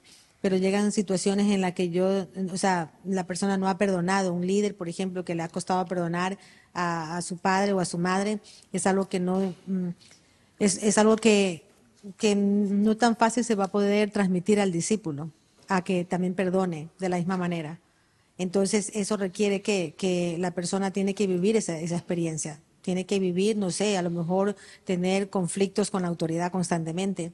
De hecho, eso pasó en un liderazgo que nosotros tuvimos en muchos años y, siempre con la líder, con el líder de ese entonces, era de ayudarle a perdonar a su padre, a su madre, de ayudarles a perdonar, al- pero era bastante, mm, o sea, había hecho, de hecho tenía el don de, enseñar, tenía el don pastoral, tenía todo, sea, tenía los dones, era un llamado de Dios a esa persona, pero para, para ir, ir creciendo, ir entregando y dando más, requiere que nosotros tengamos que morir. Por eso hay que morir para que Cristo viva en nosotros. Y morir a eso, el perdón, por ejemplo, el saber cuando yo le dije un día, tú tienes que perdonar porque no vas a poder lograr alcanzar más, incluso con tus discípulos. Entonces, la persona quedaba como, no, pero ya yo miraré y no, después me cuesta y, y así. Entonces la persona se queda, puede quedar un liderazgo estancado también allí. La persona a lo mejor de ahí no pasa. ¿Por qué? Porque no hay una, no, no está sustentando nada esa persona. Es solamente tal vez por los dones. De hecho, los dones, los dones o el carisma que tengamos tampoco eso no nos va, eso tarde o temprano una persona cae. Así sea que, que si el carácter no está formado en el Señor o no está firme, eso se puede derribar. Preguntas, chicos, vamos a preguntar, por favor. Tienen preguntas los que están liderando células, aquí es para Dale, hacer Grace. todo eso. Preguntas, eh, eh, cosas que añadir, por favor. ¿Qué entendieron? Mira, me gustó esto. Vámonos, quedan ocho minutos. Ya yendo a la práctica, entonces, ¿cómo sé yo cuando a mi discípulo, o sea, cómo, cómo aprendemos a, a identificar con más claridad qué parte de, le tengo que reforzar para que él pueda tener esa transformación? Hablando de la parte de la teoría, la práctica y lo que es el coaching. En cuanto a tu discípulo, ¿de qué? Para que ellos puedan tener más crecimiento. Por ejemplo, entonces eh, tú dices, eh, eh, vamos a ver, la siembra. ¿Sí? Em, ¿Por qué no se levantan económica- económicamente? ¿Será que les falta teoría? Entonces tú dices, bueno, si le falta teoría, le voy a enseñar el libro de Oral Roberts. Te sientas con él. Lo llevas a la práctica. ¿Por qué no haces esto? Esa siembra así, así, asado. ¿Por qué no siembras en, qué sé yo, en, tu familia? ¿Por qué no siembras en la ONG? ¿Por qué no siembras en tal persona? Lo llevas a la práctica. Y luego tienes el coaching. ¿Cómo te fue? ¿Qué pasó? Después de un mes, dos meses, a ver qué pasó con esto. Entonces cuéntame, ¿cómo te fue? Tú lo analizas. Mm, vale. Entonces ahí te das cuenta si creció o no creció. ¿Quieres que trabaje, por ejemplo, eh, el dar? Entonces lo llevas por esos pasos y lo llevas hacer esos tres conceptos. Cuando es- entonces no fue lo que hablamos, lo que te enseñé y lo que practicaste, por eso lo estamos hablando en este momento. Entonces, ¿por qué no hay una transformación en tu dar? Hay discípulos que van a caminar frente a eso, hay discípulos que les va a tomar. No es que uno diga una palabra mágica, oiga, haga esto y ya. No, sino que en ese momento tú vas a encontrar que, uy, eh, nosotros hemos encontrado que de repente enseñamos nosotros sobre finanzas. Tan, tan, tan, tan, tan. Y viene Emma y se activó en las finanzas. Tiene la autoridad, tiene el coaching frente a una cosa. Entonces la persona, lo que importa no es quién haya dado, quién haya metido el gol. Lo que importa es que metimos gol. Y que esa persona tiene transformación. Uy, y desde ese día soy libre. ¿Más o menos responde? Y en el puesto de trabajo, por ejemplo, eh, eh, eh, Camilo está trabajando con los del sonido, eh, pero porque está desanimado, vamos a mirar. ¿Tiene la teoría? No, todavía no sabe. ¿Qué sabe? No, estoy aquí aburrido porque no me sé las canciones. Sí, entonces le haces coaching. No, pero entonces eh, estoy aburrido. Ya miremos la práctica, la teoría. Ya sabe, mm, sí, pero porque está aburrido. Vamos a mirar la siguiente cosa. Está practicando, lo está haciendo. El coaching, oh, quizás no es para él. Entonces vamos a moverte. ¿Y cómo te gustó el sonido ayer? No, eh, más o menos. ¿Qué acerca? Hay que ayudarlos a pensar. ¿Qué acerca? Esto siempre vienen, ay no, no me gusta esto, ¿por qué? Entonces ahí es una, es una, una pregunta bastante espiritual en la que, Lo, hay que- lo que pasa es que la pregunta tiene que ser, pregúntate por qué Dios está en ese lugar, te tiene en ese lugar. ¿Por qué? Porque eh, quizás Dios te tenga haciendo una cosa que no te gusta para formarte el carácter. claro. No, uno no tiene que estar donde le guste. De hecho, donde uno más provecho y aprende es donde más no le gusta. ¿Qué joven de estos les gusta sentarse en el piano una, dos horas o no sé cuánto a hacer y no les gusta nunca? Pero de después ahí aprendieron todo lo que necesitaban aprender. Es algo que pues yo he aprendido en todos los años con el Señor, es eso, aceptar simplemente lo que, lo que te pongan a hacer allí y ya aprender. Porque si Dios te, si Dios te pone allí, es porque Dios sabe que tú lo puedes hacer. Entonces, hay jóvenes que no saben por qué, porque a lo mejor no están claros en su identidad, porque no saben realmente quiénes son en el Señor y no saben lo que hacen. No hay, eh, no tienen una visión clara de lo que, de a lo que Dios les ha llamado o quiénes son en el Señor. Entonces, por ejemplo, pierden un ministerio, ay, no quiero servir a los niños, no quiero servir, que eso pasa en el sonido, no me ponga aquí, no me ponga acá, porque yo no sé qué pero eso es también lo que nosotros como líderes tenemos que ver. No puedo dejar que, eh, si Dios lo llamó a esta persona a este lugar específico, no lo puedo perder. eh. No lo puedo perder porque si yo sé que vale, pero en este momento hay confusión, no está entendiendo lo que está haciendo, al- algo le está pasando, entonces yo me meto. Y ahí cada líder tiene que ser responsable para eso y sacar adelante a ese discípulo. Vale, si ustedes me permiten ilustrar lo que está diciendo Sandy, yo creo que debería ser así. Bueno.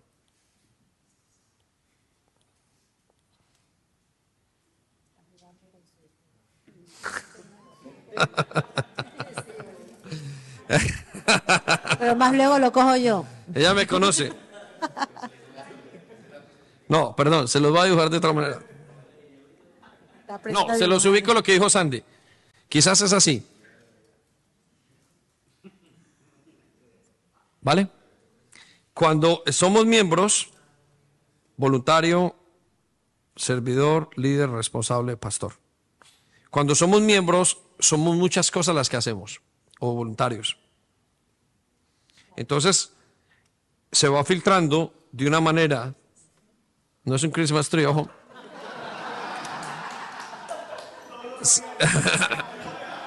Entonces, ¿qué va pasando? Que al principio yo tengo que entrar en dónde? Te- tengo que entrar en limpieza. tengo que entrar. tengo que entrar en, en cafetería.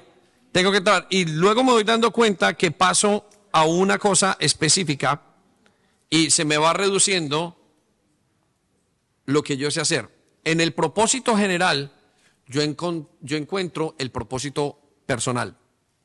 No importa que sea eh, eh, la persona que está atendiendo en cafetería. Si eso es lo que al Señor le llamó, y muchas veces yo digo, mucho más importante muchas veces lo que hace Juliana entregando, Narcisa, entregando un buen café a una persona, Porque ah, de mí recibieron la, la ¿cómo se llama? La, la, mm, la predicación, o Dios utilizó la predicación, pero quizás esa persona con ese café sienta el amor de su mamá y, el Espíritu Santo haga algo allí y esa persona se quedó fascinada y se quedó precisamente por esa labor. Entonces Dios lo que va haciendo es filtrando, filtrando, filtrando, hasta que Dios me pone en el, cuando yo sé mi identidad. Como miembro la persona no sabe ni lo que quiere hacer, hay que ayudarle a pensar. Entonces se va metiendo. ¿Quieres, ¿Quieres ayudar? Ay, sí, yo no sé, pero yo no sé para qué sirvo. No hay ningún problema.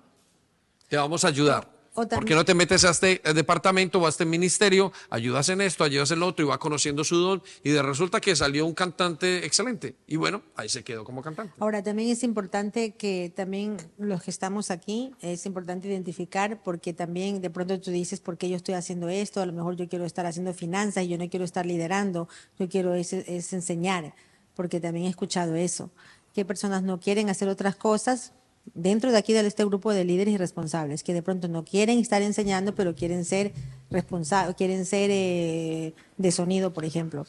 Entonces, nosotros tenemos que analizar y también con los discípulos llevarlos a entender de que es muy importante los pasos que nosotros o el Señor nos ha puesto en el corazón como iglesia, eh, trabajar esto, el voluntariado.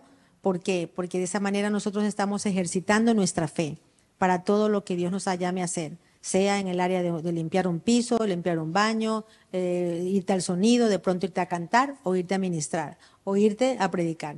Entonces, que tú puedas moverte en todos los horarios sin ningún problema. Porque ¿qué- ¿cuál es el problema cuando nosotros traemos a los discípulos y de pronto de una vemos eh, una le vemos un el don claramente que tiene el don para algo? No quiero decir el nombre, pero yo sé que de lo que los hay, los hay. Entonces, hay una persona que tiene el don para hacer algo específico y de pronto porque le vemos el don y le vemos que en este momento está la necesidad, porque así Dios pone, Dios, eh, Dios es soberano y hace como quiere, cuando quiere y con quiere. Entonces la persona se sube a un lugar a hacer algo y luego cuando ya se le pide hacer otra cosa, dice, pero a ver, pero yo qué hago acá, no, si yo, yo hago es otra cosa. Yo no, ¿por qué me pusieron a mí a limpiar? ¿O por qué me mandaron a servir cafés? Y eso yo lo estoy notando, porque yo lo he notado por ahí, no digo en todos, pero por ahí, tú sabes que todos los oídos siempre vienen, ¿no? Las noticias. Entonces yo digo, hay que empezar a enseñar al pueblo, sobre todo líderes que están aquí, enseñar a sus discípulos Transmitir la visión. transmitir la visión correctamente porque no pueden perder esos discípulos. Son gente que Dios los ha puesto O sea, allí. ¿qué vemos? Pregúntese ahí que la visión, la visión. Vemos una iglesia donde la gente sea flexible para servir al Señor. Como usted ve eso, usted dice, ah, ya tengo, ahora Entonces- qué tengo que hacer, enseñarle esto, teoría, práctica. La persona vino y se nos acercó y me dijo, ay, pero ¿por qué me han puesto a mí a hacer esto? Si yo hago es otra cosa. Y yo entiendo que lo hace por, por, porque no conoce, entonces pues tampoco le vamos a decir, no, no, tú tienes que ir a hacer, sino que le dijimos tranquila, que todo tranquilo, que todo va a pasar. Prueba todo, hija. Sí, pruebe todo porque todo le va a salir bien. Dios no se equivoca en nada de lo que hace. Por eso yo creo que, y eso no es el problema de- del pueblo, el pueblo está aprendiendo, es una persona nueva que viene, es un chico nuevo, pero nosotros como líderes responsables tenemos que empezar, pues decir, Señor te ha puesto aquí, tranquilo, que yo te voy a ayudar porque no es así, Dios, porque tampoco nos quiere decir, no, no, no, todos empezamos limpiando baños, ustedes también vaya a limpiar baños. Eso Equivocado. tampoco- eso es equivocado. Eso es totalmente equivocado. Tú no puedes tratar a los demás porque como a mí me trataron, pues yo ser así.